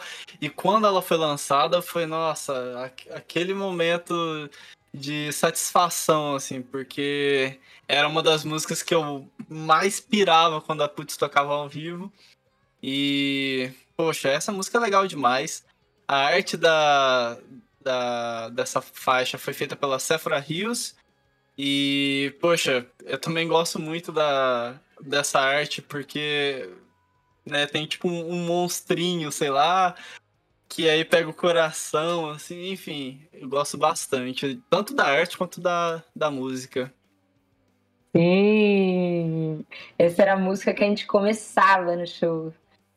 Era, porra, era- Começar o show com essa música é muito bom, porque você já entra, já pá, e aí já. Tudo bem, bora. Agora tudo pode, pode vir que a gente aguenta qualquer coisa, entendeu? Já deixava já a gente já animado, assim. Então, pô, era é legal. Um Não só vocês, voltar. o público também. Um dia aí quero voltar a começar o show com essa música, porque é bom, é bom começar o show com essa música. E a arte, pô, a Sephora é uma amiga minha de muitos anos também, que também é artista, foda, adoro todas as coisas que ela faz e eu e gostei muito também da arte que ela fez, essa coisa aí, o, o come, né? O, é, é meio que um looping, né? Ele vai lá, pega e come o, o coração, que é um, meio que um reloginho, assim, aí, né, aí depois nasce uma plantinha, enfim, vira um looping. Sim. É bem legal também. E é marcante, né? A parte. Não é real. Não tem como não ficar com isso na cabeça. Acho que Exato. quando eu escutei a primeira vez o álbum todo foi a que ficou ressoando assim depois, sabe? Tipo, preciso escutar de novo. Pois é. Não é real, não vai sair. É. É. Um dia. É que agora eu não tô lembrando das letras, né? Eu tô lembrando da letra, porque já faz tanto tempo que eu não escuto que eu até esqueço. Sim. Não, mas é é uma ótima faixa. E esse é um outro momento bem marcante, né? Na, na parte das guitarras, onde o Ciro tem aquele momento lá de ficar com um riff lá tocando, tocando, um acorde, aliás, sem parar. E aí meio que me dá uma vibe meio espacial, assim, como se você saísse até de si e voltasse de uma vez com a bateria do Tonhão já, nossa, maçante. E aí já volto pro refrão de novo, que é matador. Sim. Gosto demais. Essa é bem legal de tocar. Pensando, é que eu não vi ao vivo ainda, né? Essa música de primeira, cê é louco. abre o moche, abre o moche. Só ver o bonezinho voando. Como Mas sempre. o Tonhão queria que queria que fosse a segunda faixa do disco. Ah, Oh. sim.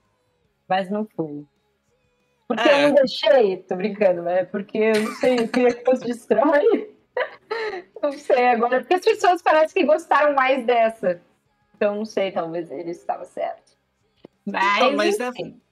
Na verdade, eu acho que combina muito estrago e destrói ser uma em seguida eu da também, outra. eu também gosto. eu também- E eu gosto da bateria que, que entra, destrói depois, assim, da- logo É depois do meio que estrago, uma né? bela intro de vez do disco, né? Porque a estrago, lógico, ela é a real intro do disco, mas ela tem toda aquela parte mais calma. É meio que como se fosse o ponto de ebulição, já destrói. E aí vai em, em frente. Então eu acho que pra começo de disco, eu acho que ela combina mais mesmo a estrago destrói. E, meu, Monstro Nada marca um outro momento lá em cima. É que, querendo ou não, quando sai de mim tem um momento mais calminho, mais down. Então a Monstro Nada dá aquela levantada. Dá acho aquela que funciona- também, né? Eu, eu sou a favor da- dessa ordem que ficou. Maravilha! Uh! Também, também.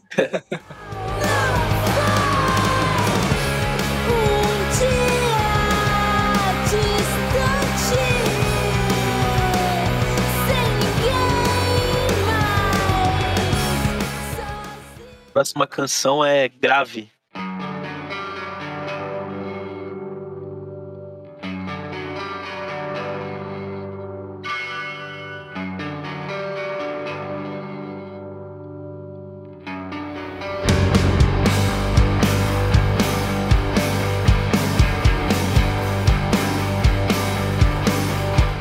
Essa aqui, a intro, é muito cara do Ciro.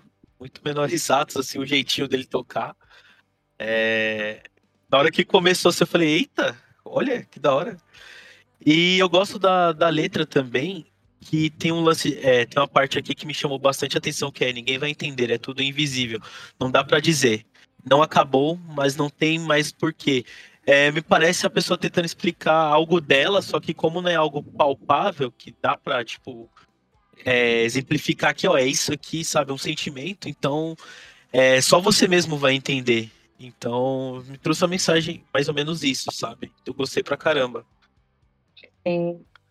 Ai, essa música, cara. é, a gente. É uma das mais antigas que você falou, né? É, ela é muito antiga, assim. Eu tenho muito. É, instrumental, né? Eu fiz há muitos anos e não tinha a guitarrinha base, né? É, do Ciro aí já é outra coisa.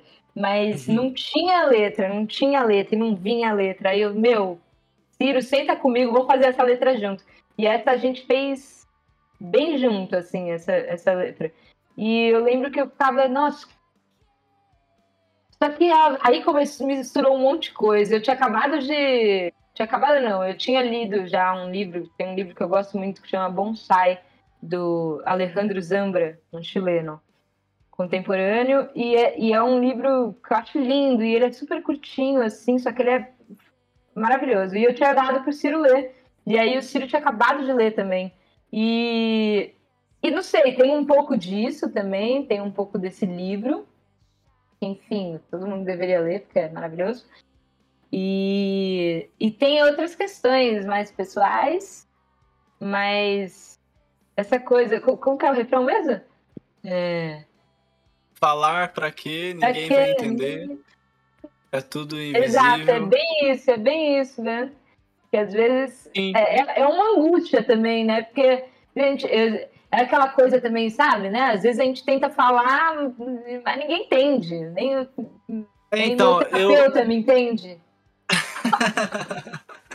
Mas é exatamente essa sensação que sempre me trouxe essa música. É como se as pessoas estivessem perguntando o sentimento ou o que, o que você tá sentindo em si. É, e você só fala. É uma angústia e você não consegue passar em palavras, e que nem o Danilo falou, não é algo palpável, mas que todo, sei lá, acredito eu que todo mundo tem em algum momento que sente isso ou que tem isso dentro de si. E é exatamente isso que eu sinto, e tanto que essa música pra mim é bem marcante, tanto que se vocês puxarem é, a minha playlist lá de as mais tocadas de 2021, essa foi a música da Putz que foi mais ouvida minha, ficou em quinto lugar inclusive, porque pra mim essa música traz esse- essa sensação que às vezes a gente não consegue expressar o, o sentimento, o que, que a gente tá pensando. E essa música, quando eu escutava ela, era exatamente isso. Ela dava essa. Parece que conseguia passar em uma música um pouco desse sentimento que eu queria externizar. E, Sim. pô, não preciso nem falar muito mais pra dizer que ela, pra mim, é muito marcante, desde quando ela foi lançada antes, né? Ela foi lançada antes do disco e tal. E o peso das guitarras dessa música, cada transição que, que ela tem é bem marcante. E a letra dela, por mais que a gente não consegue passar exatamente o que quer dizer, não precisa, porque é exatamente. Você já descreveu isso muito bem, Gi.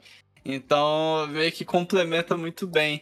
É lógico, né? Cada um tem a sua visão, pega a- a- o, que, o que que realmente quer entender da música, mas pelo menos Sim. pra mim foi isso que passou. Ai, foi, eu tenho um carinho bem, bem grande por essa música. Ela, ela me emociona também. E o, ela chama grave. Inclusive, eu queria usar grave. Eu queria usar grave na, na- em alguma letra. Porque essa palavra. é Engraçado, porque eu leio. A Sara, a baixista, eu conheço ela há muitos anos também. Desde os meus 15 anos de idade eu conheço ela. E, e aí, algum dia, em alguma conversa, ela tinha falado que gostava muito da palavra grave. Inclusive, ela tem até Uhum. tatuado grave. E, e aí, eu queria usar grave em alguma coisa. Aí, eu colo... aí tem a parte da letra que é uma das partes preferidas da- dessa letra, que fala assim, das- uma das, da- da minha- das minhas partes preferidas, é, que fala é, não dava pra dizer, não acabou, mas não tem mais porquê. É que às vezes é assim, é grave achar que pouco é ruim. Porque às vezes a gente tem, sei lá, pode ser um relacionamento, qualquer coisa assim, mas a gente tem a impressão que, ah, nossa, nossa, mas foi tão rápido, né? Mas por que que, por que, que a, a- essa brevidade tem que ser alguma coisa ruim, né? Não, às Sim. vezes é- era para ser, era era para ser uma coisa breve, senão não seria tão bom, você talvez é, acabaria num, sei lá, se transformando numa coisa ruim, de fato. E não é só porque, Sim. não é, porque é breve que é ruim. Às vezes a coisa longa ali que se torna um peso. Sim, e eu acho, eu queria destacar que essa parte, né? Não acabou, mas não tem mais porquê. O jeito que você musicou isso ficou muito marcante na música. E realmente, grave é uma palavra que, sei lá, não é muito dito hum, por aí. E acho que realmente é uma parada legal que você trouxe na, na faixa.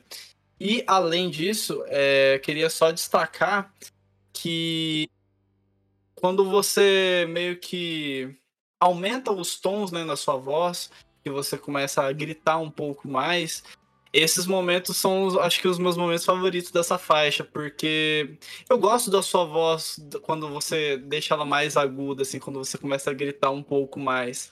E acho que ela consegue trazer exatamente a expressar o sentimento, principalmente para você, dessa música em si. e É bem marcante. Sim, ai, obrigada. No final, essa música eu falo, né? Eu falo, e se for impossível, eu vou, eu vou, eu vou. Eu, no o final, não é pra ser a última frase, se você for ler a letra, é eu vou. E não Sim. eu vou. vou de rir, vou de voar. É, e acho que daí que pode até trazer a capa do single, que é uma menininha voando. Sim, é isso. Legal. dizer não acabou, mas não tem mais porquê.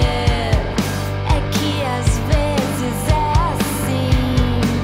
É grave achar que pouco ruim. Partindo para a faixa de número 7, Fantasma Solidão.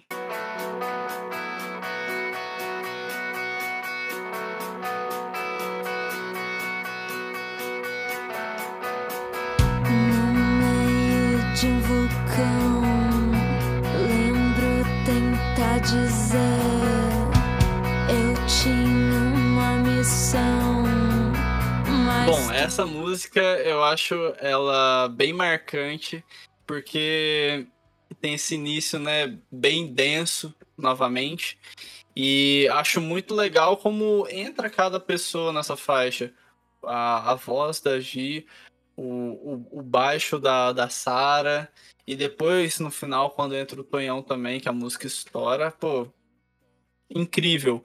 Mas assim, eu queria destacar que a arte foi feita pela Martina Quezado. E também é uma outra arte que eu gosto bastante. E eu acabei descobrindo aí que essa música antes ela, ela era chamada de Radiohead. Pode crer. Era mesmo.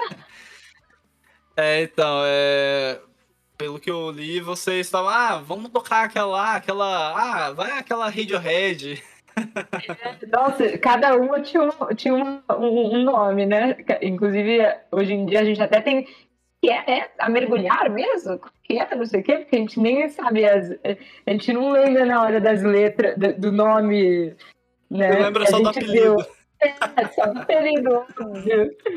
E, e era Radiohead mesmo, antes de ter letra, nem nada, não sei. A gente achava.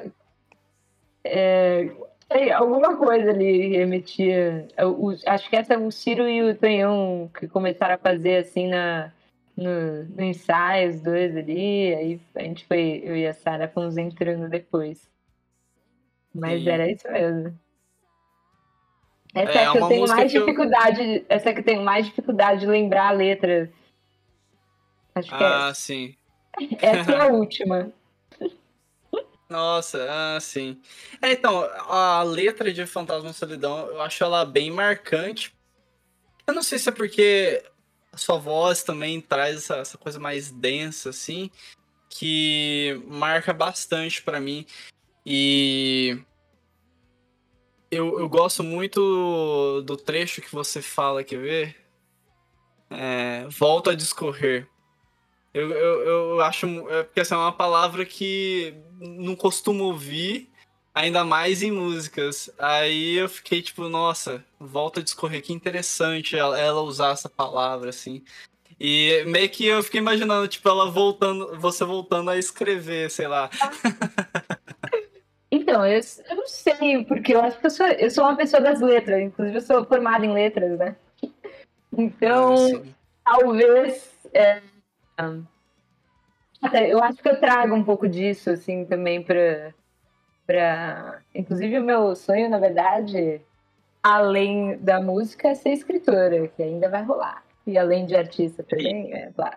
Enfim, mas é, eu acho que tem tem um pouco disso aí. É bem, é bem, é bem isso aí que você falou. Volta a discorrer, volta.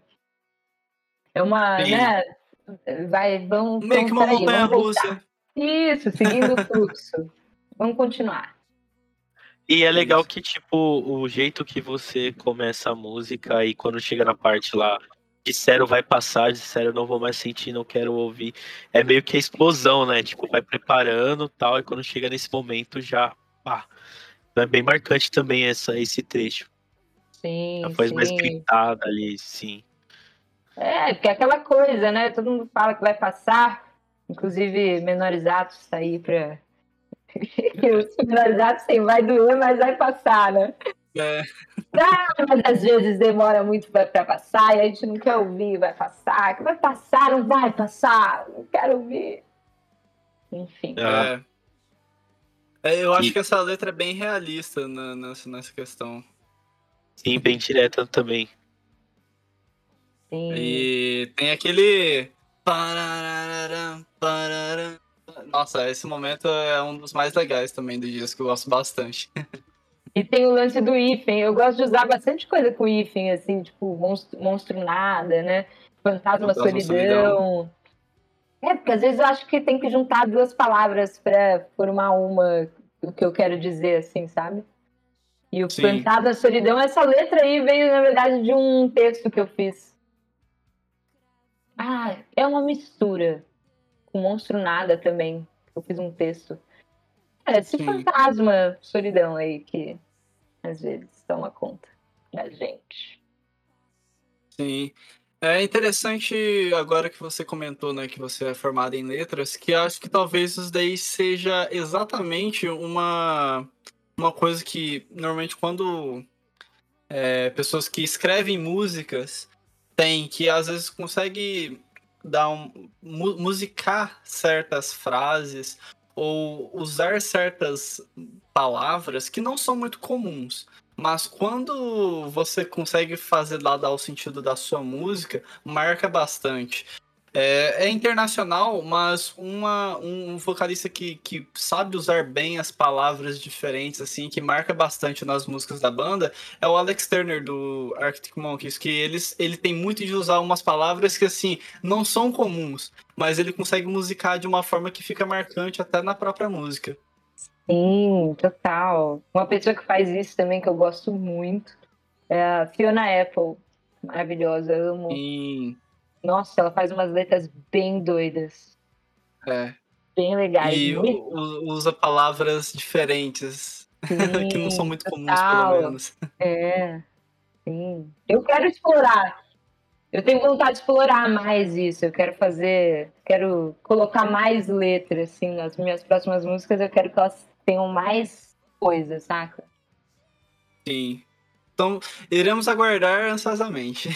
E- E o- legal desse tipo de letra também é que, é igual a gente tá, cada um fala um, o sentimento que trouxe, é que ela, ela acaba ficando ampla para várias situações, né? Tipo, por não ser direta e por ter várias metáforas, acaba trazendo isso, né? Tipo, o sentimento que trouxe para mim talvez não vai ser o do Bruno e, e até para você mesmo, né? Tipo, o sentimento que foi na, na hora de escrever talvez não é o de hoje, ela- signifique outra coisa. Então é bem, é bem interessante isso também.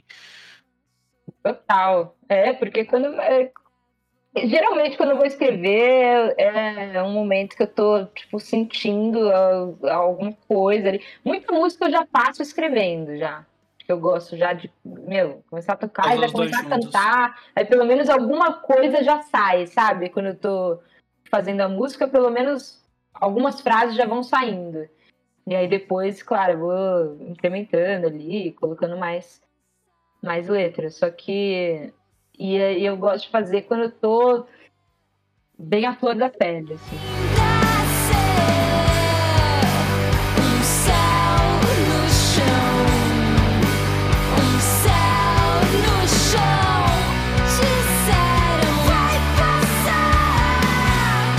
Próxima canção é Temporal.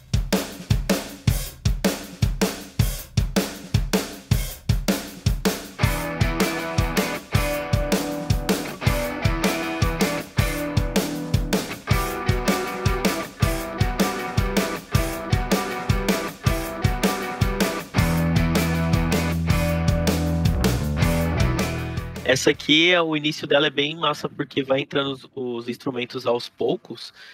E eu gostei pra caramba do baixo, principalmente. Parece que ele tá dançando no meio da música, assim. Então é bem, é bem interessante.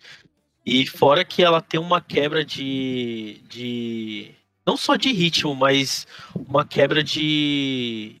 De áurea, assim, da música, que da metade pro final já é outra, é outra coisa. E, e é bem da hora a forma como, ela, como vai sendo construída para chegar nessa parte, sabe? Do vai nascer um temporal. É bem, é bem interessante. Então, essa música aí também é uma música bem antiga minha, que já estava praticamente tava pronta, assim.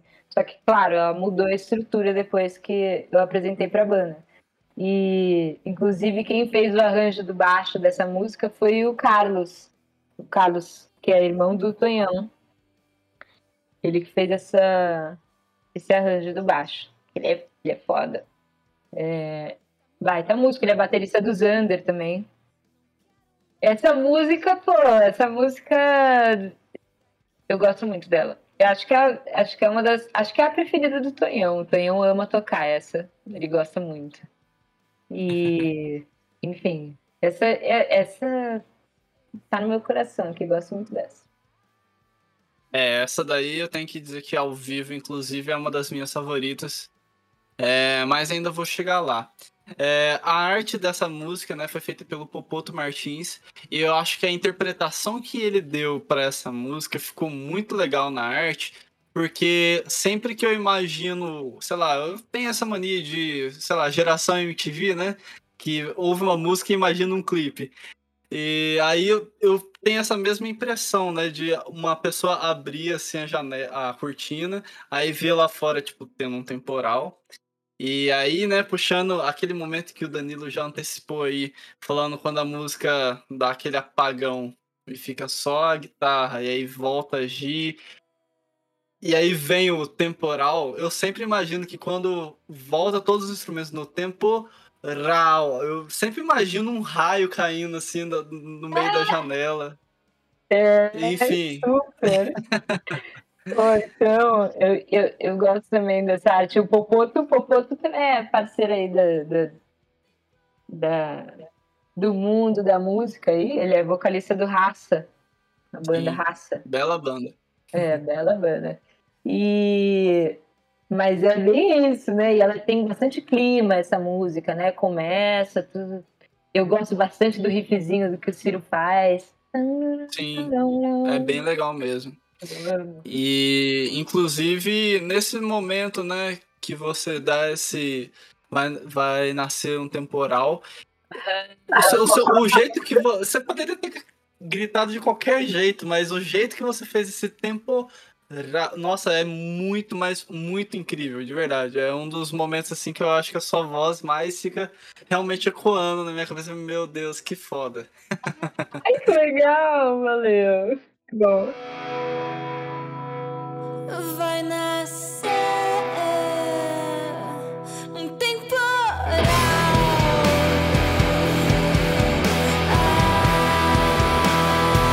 Fora que também, logo depois, entra o solo de guitarra do Ciro, né?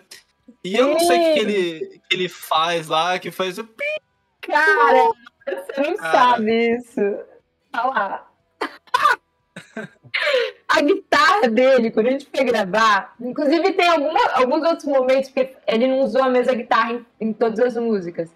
Mas é, nas músicas que ele usou, tem um pouco desse barulhinho, mas é que nessa tava muito. Por quê? Eu não sei o que tava acontecendo, tava com algum erro ali, algum, o, o, captador ali tava puxando, tava dando interferência com o, com o ampli. E aí tava fazendo esse barulho. E aí, cara, aí ele, pô, fudeu, pô, a gente vai ficar, vai, vai continuar assim, vou ter que trocar de guitarra. Aí a gente, pô, mas tá fazendo um barulho legal, parece um apitinho, eu não sei o que que é. Só é. sei que a gente falou, não, vamos manter. Grava com, com essa guitarra aí que tá, tá fazendo esse barulho aí, essa interferência, porque ficou legal e, pô, não vai. Ninguém vai fazer isso porque é um erro, entendeu? Mas é um erro que a gente colocou ali, assumiu como uma coisa boa, entendeu? A gente. É um erro que deu muito certo. a gente gostou. Eu gosto bastante. Que bom que tava dando erro, tava dando interferência. É, esse daí foi um que doideira. Que deu muito certo. Ah, eu acho muito legal, que acho que inclusive é uma coisa que o Tonhão tem muita influência massa, né? Que a música ela vai realmente acelerando, mas realmente, antes de dar aquela quebra, quando tá, tipo, os últimos 15 segundos antes de tudo abaixar, tá uma velocidade alucinante a bateria. E acho que é por isso que também deve dar muita energia para ele, porque é muito. Vai só acelerando, acelerando, acelerando. Você fica meio que alucinado. Essa música aí é, é uma das mais antigas, igual você falou, né? E, pô, é uma das mais marcantes também do disco. Desde quando eu ouvi ela antes do disco ser lançado, já era uma das minhas favoritas. Tipo, eu gosto muito dessa também. Gosto muito. Essa merece um clipão. Tem que fazer. Merece. Olha aí. Tem que Tomara que role logo. fazer. Colocar a gente tocando na- no, no, no meio do temporal. Imagina que da hora. É, nossa, ia ser ser incrível. difícil, Mas ia ser da hora.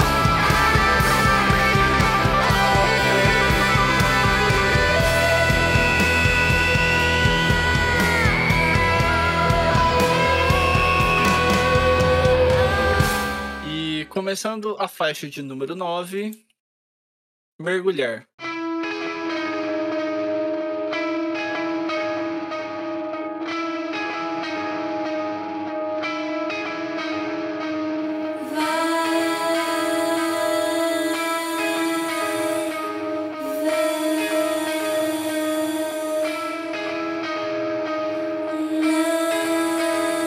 A arte dessa faixa foi feita pela Renata Chebel e é uma arte bem legal também. E eu queria já destacar esse riff inicial aí que o, o Ciro faz na guitarra, que meio que dá um eco muito marcante. Eu acho essa música muito diferente no disco. Ela dá uma, uma vibe inicial assim que eu ainda não tinha sentido no, no álbum da Putz. E é legal porque normalmente tem discos que seguem sempre aquela mesma esteticazinha do início ao fim. E aí, meio que pra mim, foi meio que abrir uma, uma nova vertente da Putz ali, esse universo dessa música. Eu gosto bastante. Essa música me trouxe até uma sensação muito engraçada. Que, que acho que não sei se vocês vão entender, que é meio que como vocês pegassem, tipo, fecha o olho e sabe quando você aperta os olhos com bastante força até você enxergar cores bizarras ou sem definição, sei lá, e ficar mergulhando em pensamentos aleatórios.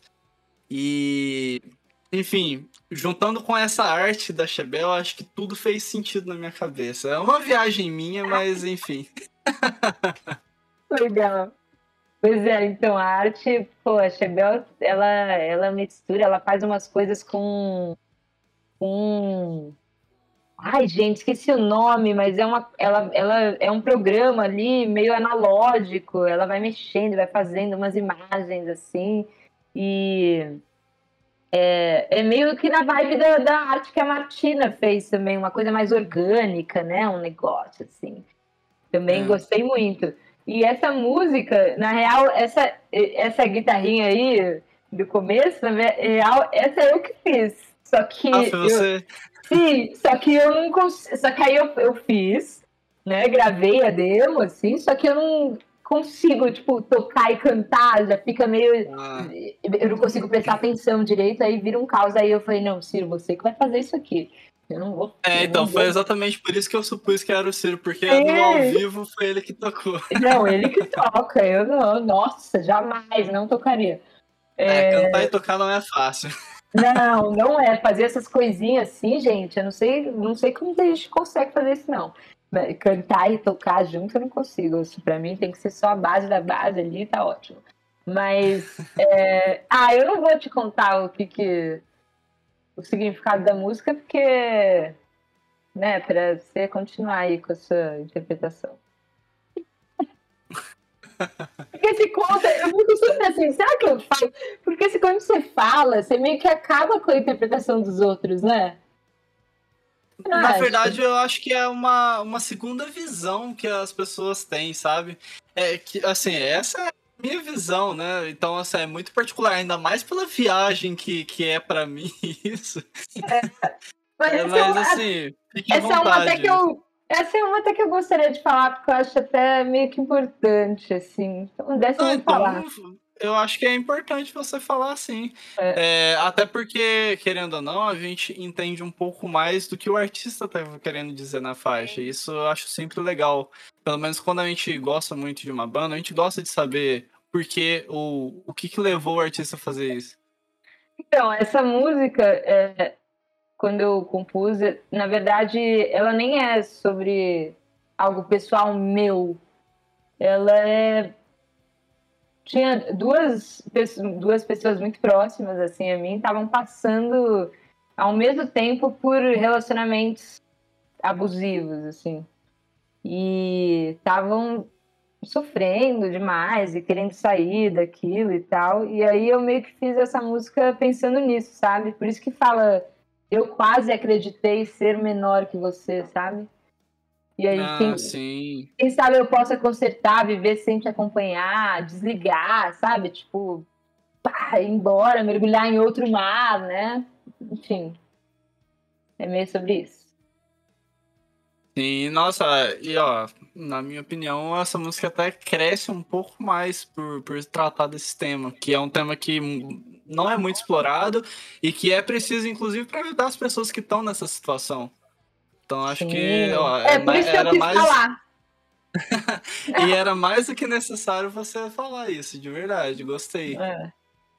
Essa eu me emociono também, porque como, quando eu, eu me emociono mais quando eu faço coisa pensando nos outros do que sobre mim, porque sobre mim eu sou meio, eu meio que me fecho, assim, eu sou meio, saca, eu, ah, eu tenho aquela, aquele medo de se aprofundar muito nas, no- nas emoções, nas nossas, nos nossos sentimentos, nas nossas dores, porque senão, quando você começa a se aprofundar muito ali, você meio que eu posso às vezes explodir e, enfim, ter uma crise. Sim. E aí eu é. sempre, quando eu canto as músicas mais é, relacionadas às, é, às minhas vivências pessoais, eu, eu meio que boto um escudo ali. Mas quando é quando eu faço sobre os outros, elas me tocam um pouco mais, porque aí eu me permito mais sentir, entendeu?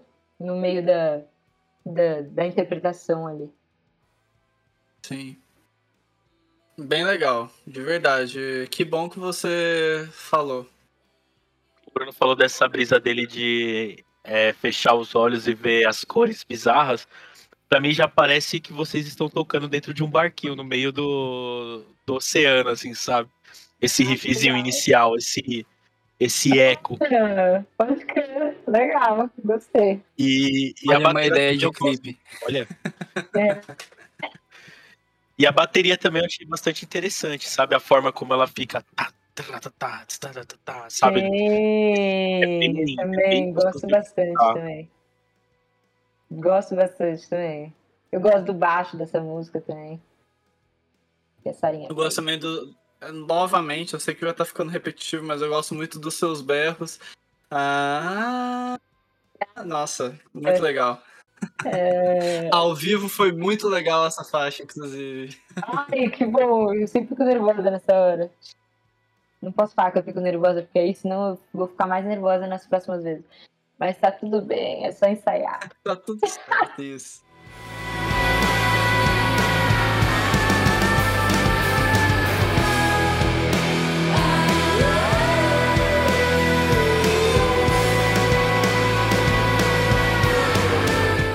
A próxima é Naquela Manhã.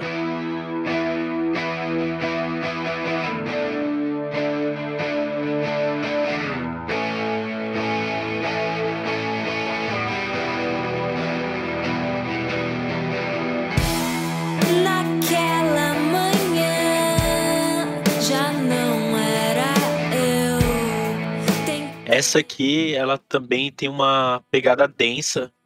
Eu acho que não só da guitarra, mas também a forma como a gente tá cantando, a, a batera, a forma que ela tá sendo trabalhada ali.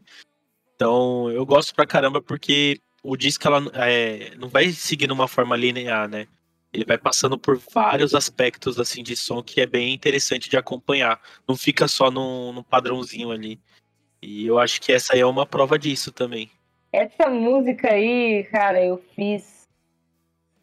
Ela tem até uma outra gravação que eu gravei no mesmo dia que gravei Vou Cair, Olha só. junto com as outras pessoas, não sem ser a formação da banda. E, só que é uma coisa bem diferente. Tem violão também, tem guitarra, violão, né? bem diferente. Aí ela. Depois a gente botou ela na. A gente regravou, né? Porque não tinha. Não sei, não cabia muito do jeito. Tem gente que conhece a outra versão que gosta mais da outra versão. Mas enfim, quem sabe um dia eu não mostro aí pro mundo. Mas essa música também eu fiz, ela é mais antiguinha. E Sim. Ela é mais baladinha, né? Ela é mais. É, é então, essa música, é, eu acho que talvez, não sei, acho que é a minha letra favorita da Putz, porque Olha! tem, tem, tem um- tem uns trechos bem interessantes, é, que nem pra, a- o trecho, né? Se for pra sentir, tem que ser capaz de saber chorar. Nossa, é, é- é- é de um peso. É de um peso muito grande essa, essa- esse trecho, assim. Eu lembro que me marcou bastante quando eu escutei. É. E o timbre da guitarra usado nessa faixa eu gosto bastante, Uhum. porque eu acho que traz um, um ar épico pra mim, pelo menos.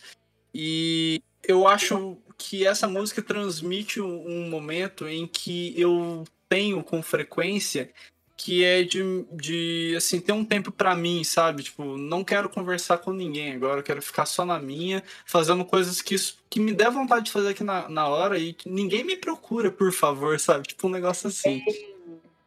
E aí tem a- a- o outro trecho que você acaba cantando, né?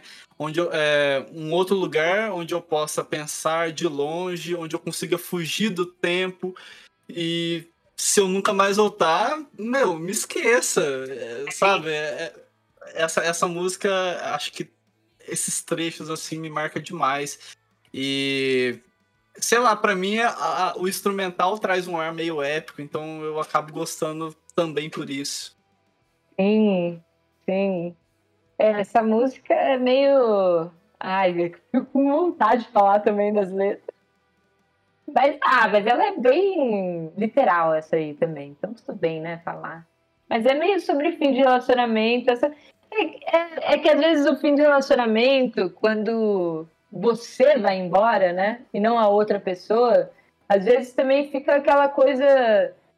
Ah, Quem tá indo embora, quem escolhe, né? Ir embora também não é legal você escolher ir embora. É difícil também você escolher ir embora. Você saber que é o. que, cara, você precisa ficar sozinho, não é o momento, sabe? Então é meio Talvez sobre seja até isso. mais difícil. É muito difícil, cara, é muito difícil. E é, É. meio sobre isso, sabe?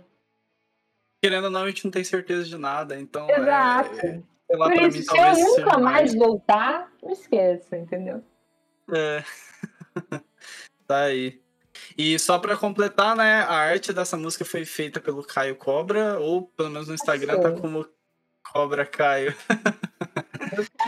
Queridaço nosso e amigaço nosso.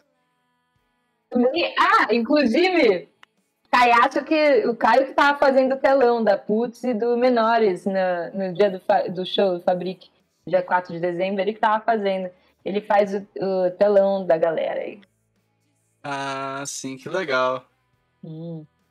É, e realmente a arte dele é um pouco mais simples, mas eu acho que, que foi uma das bem legais também. O esquema de cores que ele usou, Sim. enfim, eu gosto bastante. Também, também. Tá bem misturado, né? São, as artes são cada um com estilo ali. o que, É, Cada um expressou a sua arte. Eu acho que isso aí fica legal também. Não, não tem que Também. ter só um padrãozinho. Exato. E se eu nunca mais voltar, me esqueça.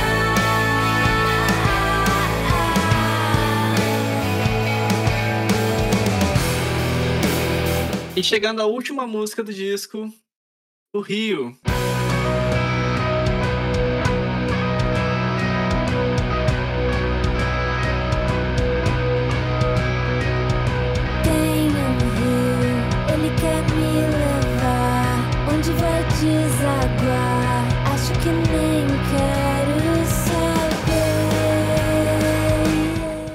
Essa música, já aproveitando para falar da arte, então foi feita pelo Nico, né?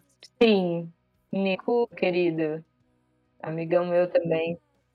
Sim, e a arte dele também é outra que eu acho bem legal. É, e assim, eu não sei se você vai concordar hoje, mas pra mim essa música me lembrou músicas da Peach, mas mais uma fase tipo de 2009, tipo que era oscuro ali da, da Me Adora pra frente, enfim. E toda vez que eu escuto ela, acho que talvez os timbres de guitarra ali que me lembrou bastante. Mas a, a música em si é completamente diferente da Peach, sei lá, não sei. É, é que eu acho que a guitarra lembra um pouquinho ali e tal, me dá uma vibe de Peach. E é uma música que também gosto bastante. A, a, letra dela eu acho bem marcante. Tem vários momentos dela, assim, da letra que eu gosto bastante também. Sim. Cara, essa música. Ela tinha o apelido dela era Lola Tarde. Ela, a gente acha ela meio festival, assim, sabe? Meio. É, aquela coisa tarde, festival à tarde, que ela tem uma coisa meio. Fim de tarde, é. né? 5 horas da tarde, o pôr do sol, sei lá. É, e ela, e ela é mais. Não sei se ela é mais pop, eu não sei o que, que é, mas ela traz uma coisa meio.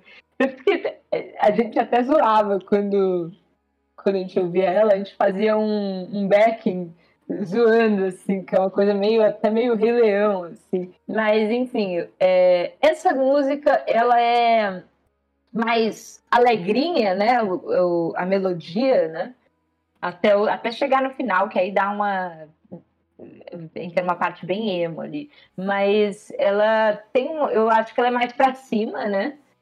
E só que a letra não, a letra, é. a letra é bem Ai, essa letra eu fico. Eu, é, essa letra me emociona porque eu escrevi. É, escrevi sentindo várias coisas, só que aí depois ela me. Nossa, depois me transformou assim o sentido, me veio um outro sentido de outras coisas que eu tava passando na vida, então ela. É, essa eu não vou falar. Mas ela me, me emociona bem, assim. Porque essa coisa de. Ai, é, é até essa parte do não sou assim ou sou assim, essa dúvida. Essa, e o final, eu gosto muito do final, gosto muito do final, do, que, que entra uma parte bem emo, né? Se eu, rir, se eu rir, os prédios todos forem ao chão, cara, que emo. Mas essa coisa de, cara, de você, sei lá, meio que não se permitir ser feliz, sabe? É, Sim, cara, então... e se, né? se eu ria e todo, tudo, sabe? Eu tenho medo, dá medo de ser feliz, é meio que isso. Sim, eu meio que tinha me perdido aqui, mas vou, voltei aqui uma coisa que eu queria muito falar dessa faixa, que é exatamente, pelo menos para mim, é, quando eu escutei, ela serviu como um apoio quando eu me sinto inseguro, porque fala meio que assim, né? Não tem mais multidão, sigo na contramão, tenho pensado em desistir. É, não sou assim, ou sou assim. É, e é exatamente quando eu fico pensando, meu, mas eu não sou essa pessoa que eu tô pensando, ou eu não, não, essas atitudes que eu tô tendo agora não são comuns de eu ter toda essa insegurança, sabe? Pelo hum. menos foi a visão que eu tive quando eu escutei, e essa música ajudou muito quando eu me sinto dessa forma. É, então, assim, de, de outubro pra cá, essa música ajuda muito quando principalmente eu tô inseguro, sei lá, ela me traz uma segurança de tá tudo bem eu ficar desse jeito. Sim. Sei lá. Legal. E eu acho que também até aquele questionamento de que você fica se cobrando muito, né, das incertezas do, do futuro, sabe? De tipo, às vezes a gente almeja muito ali na, na frente e tentar interpretar o que tá acontecendo agora e aproveitar o agora, assim, tipo, se culpar também, sabe? Sim, sim. E para mim acho que o ponto, o ponto legal também foi como é como as vozes estão bem trabalhadas nessa canção, sabe? Tanto a voz principal quanto os back ali também. Eu tá da hora. Dessa. Eu gosto muito dos backs, né? principalmente do. Peraí, deixa eu ver a letra aqui. Mas acho que eu tenho pensado em desistir. Eu, acho, eu gosto desse backing. Sim. É, então, é, e a gente realmente, às vezes a gente pensa em desistir de algumas coisas. Porra, então, é, é, essa, essa música, assim, pra, pra mim, ela também é bem marcante. E igual você estava falando, Gi, que realmente a parte onde fica mais pesada de novo, né? Eu acho muito cinematográfico pensar, né? Se você rir, os prédios forem todos ao chão e abrir um espaço inteiro dentro de mim, enfim, me lembra uma coisa meio cinematográfica, sei lá. Acho bem Sim, marcante. Ah, eu também penso nisso. Super. Tá- Ah, já que você tá falando isso também, meio que, sei lá, me fez lembrar a cena final de Fight Club, é, Clube da Luta. Total! Super. Enfim.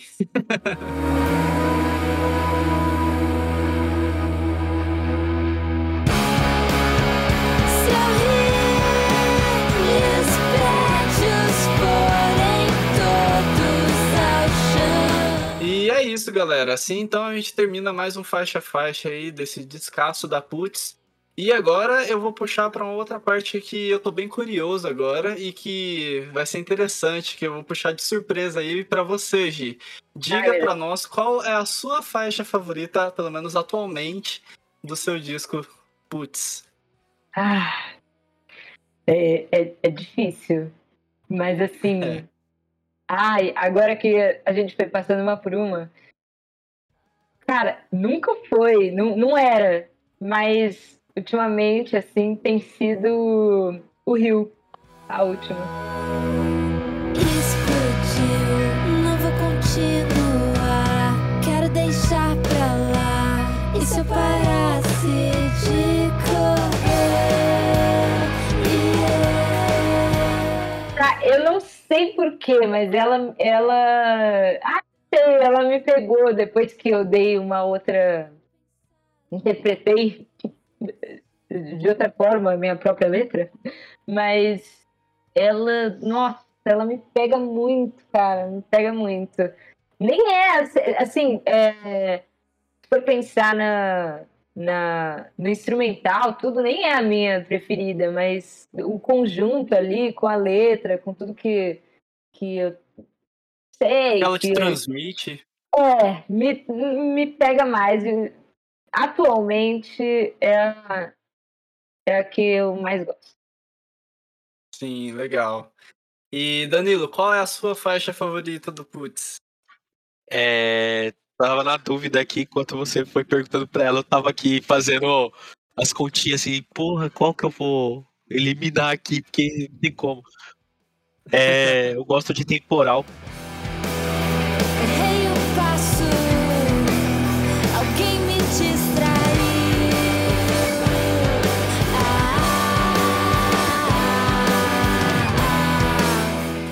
Porque a, a forma como muda ali, toda a música é da hora, mas eu acho que quando ela muda de, de ritmo, pega, sabe? Tipo, você fala assim, rapaz! Legal. Massa, E mano. você, Bruno, qual que é a sua música favorita? É, e você, Bruno? Então, é, esse disco tem três músicas que sempre me marcaram muito, mas eu quando o disco foi lançado que eu dei o primeiro play nele inteiro, desde lá, naquela manhã, se tornou algo que é, não consigo descrever muito bem, mas acaba sendo a minha favorita. Se for pra sentir,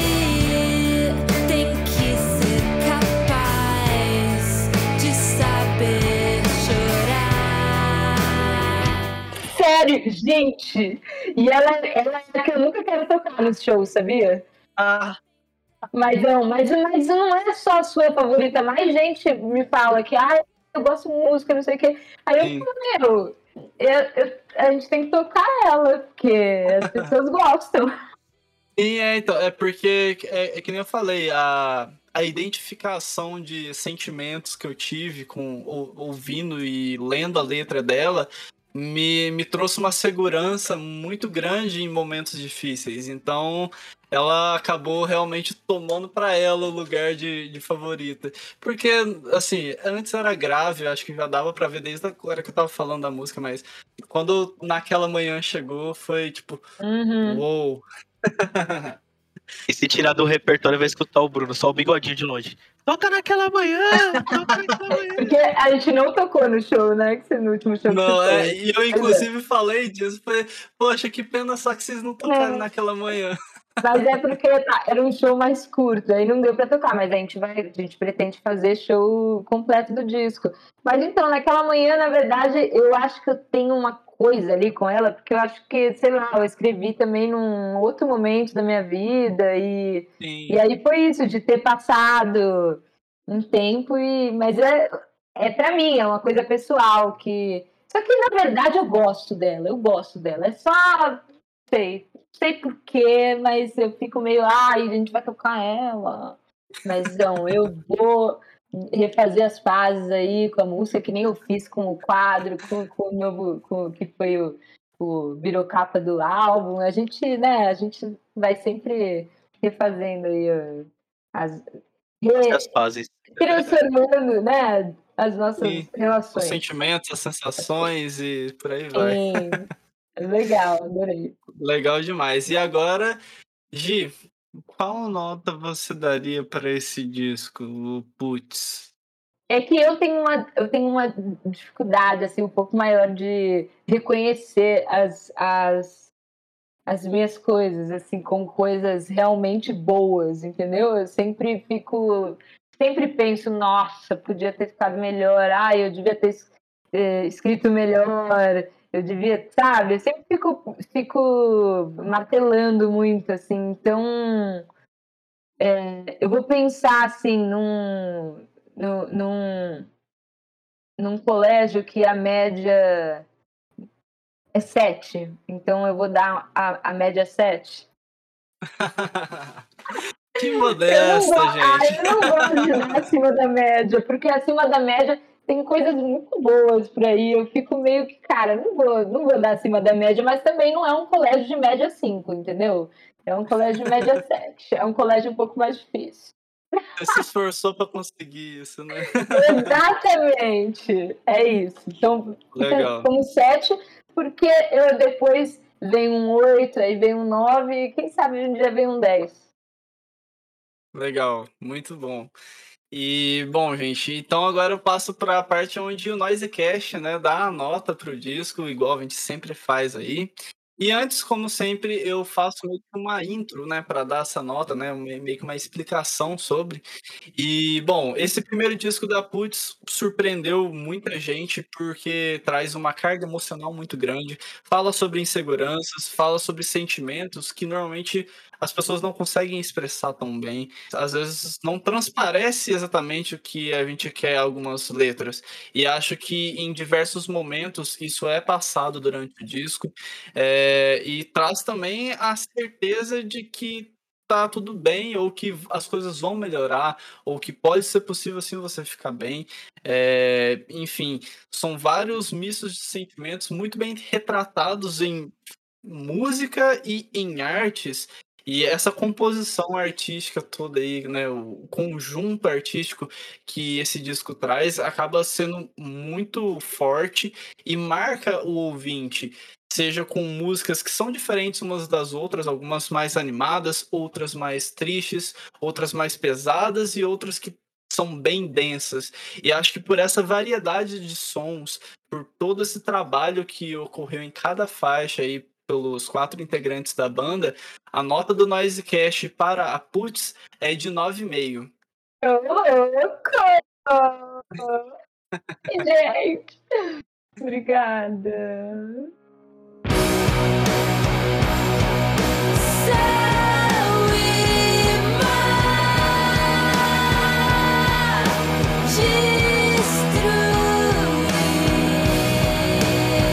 Verdade, é um disco que a gente aqui do Noisecast gosta bastante, não à toa.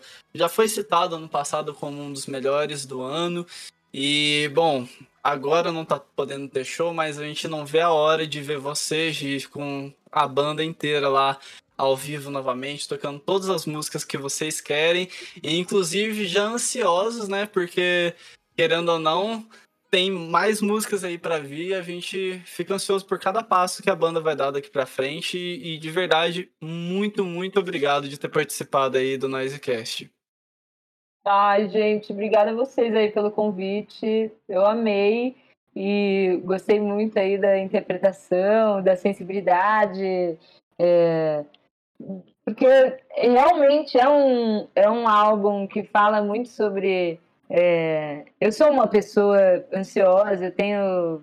Eu sofro aí com as minhas crises e tudo mais, e eu sempre. Sei lá, eu acho que eu tento passar isso de alguma forma, não a minha ansiedade para os outros, mas enfim, a, a, dor, né? Porque às vezes a gente precisa tirar esse negócio da gente e, e, e, muita gente eu sei que também passa por essas coisas e sei lá, às vezes alguém aí se identifique aí com, com, com o som, com o que eu quero dizer, com o que a gente quer dizer, com o que a banda quer dizer, que também a banda toda a gente é muito amigo, assim, e todo mundo também acho que todo mundo se identifica com as letras, é, todo mundo bem é, sensível e, e eu fico muito feliz que vocês pô, gostaram e e é isso, gente. Não sei mais o que dizer, mas eu agradeço muito pelo convite. Foi muito legal o papo, adorei, amei. Isso. Legal.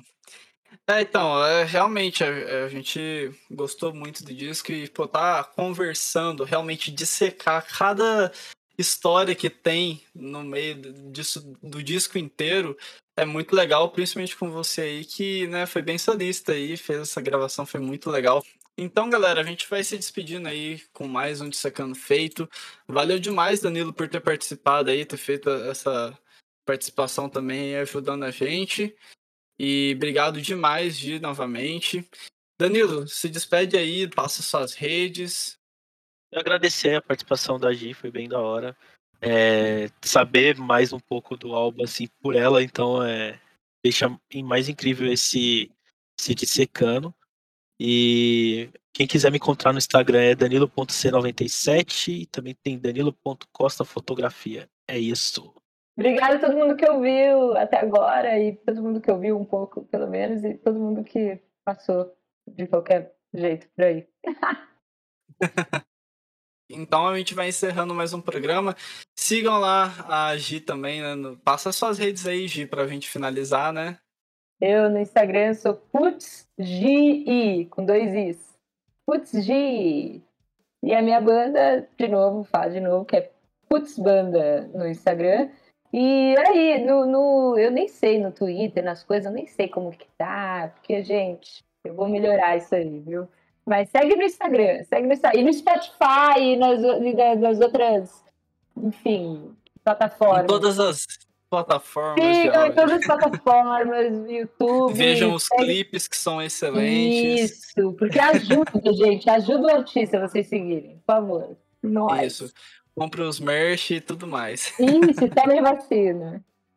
Isso. E, não bom, votem gente, no pra... Bolsonaro ano que vem. Esse ano. Pelo amor Exatamente. de Deus. Não votem no Bolsonaro em 2022. É isso aí. Na verdade, votem no Lula. Beijo. Isso. Exatamente. Vote 13, independente Isso. de quando. E, bom, gente, então a gente vai finalizando mais um Dissecando. Sigam o arroba Underline no Instagram, é lá onde a gente mais conversa com todos os nossos ouvintes. É, para quem quiser me seguir, arroba Bruno Fonseca XX. E é isso, gente. Muito obrigado, Gi. Muito obrigado, Danilo. Obrigado por você que escutou até o final. Logo a gente volta com mais um programa aí no Noisecast. Um abraço e fui! Tá.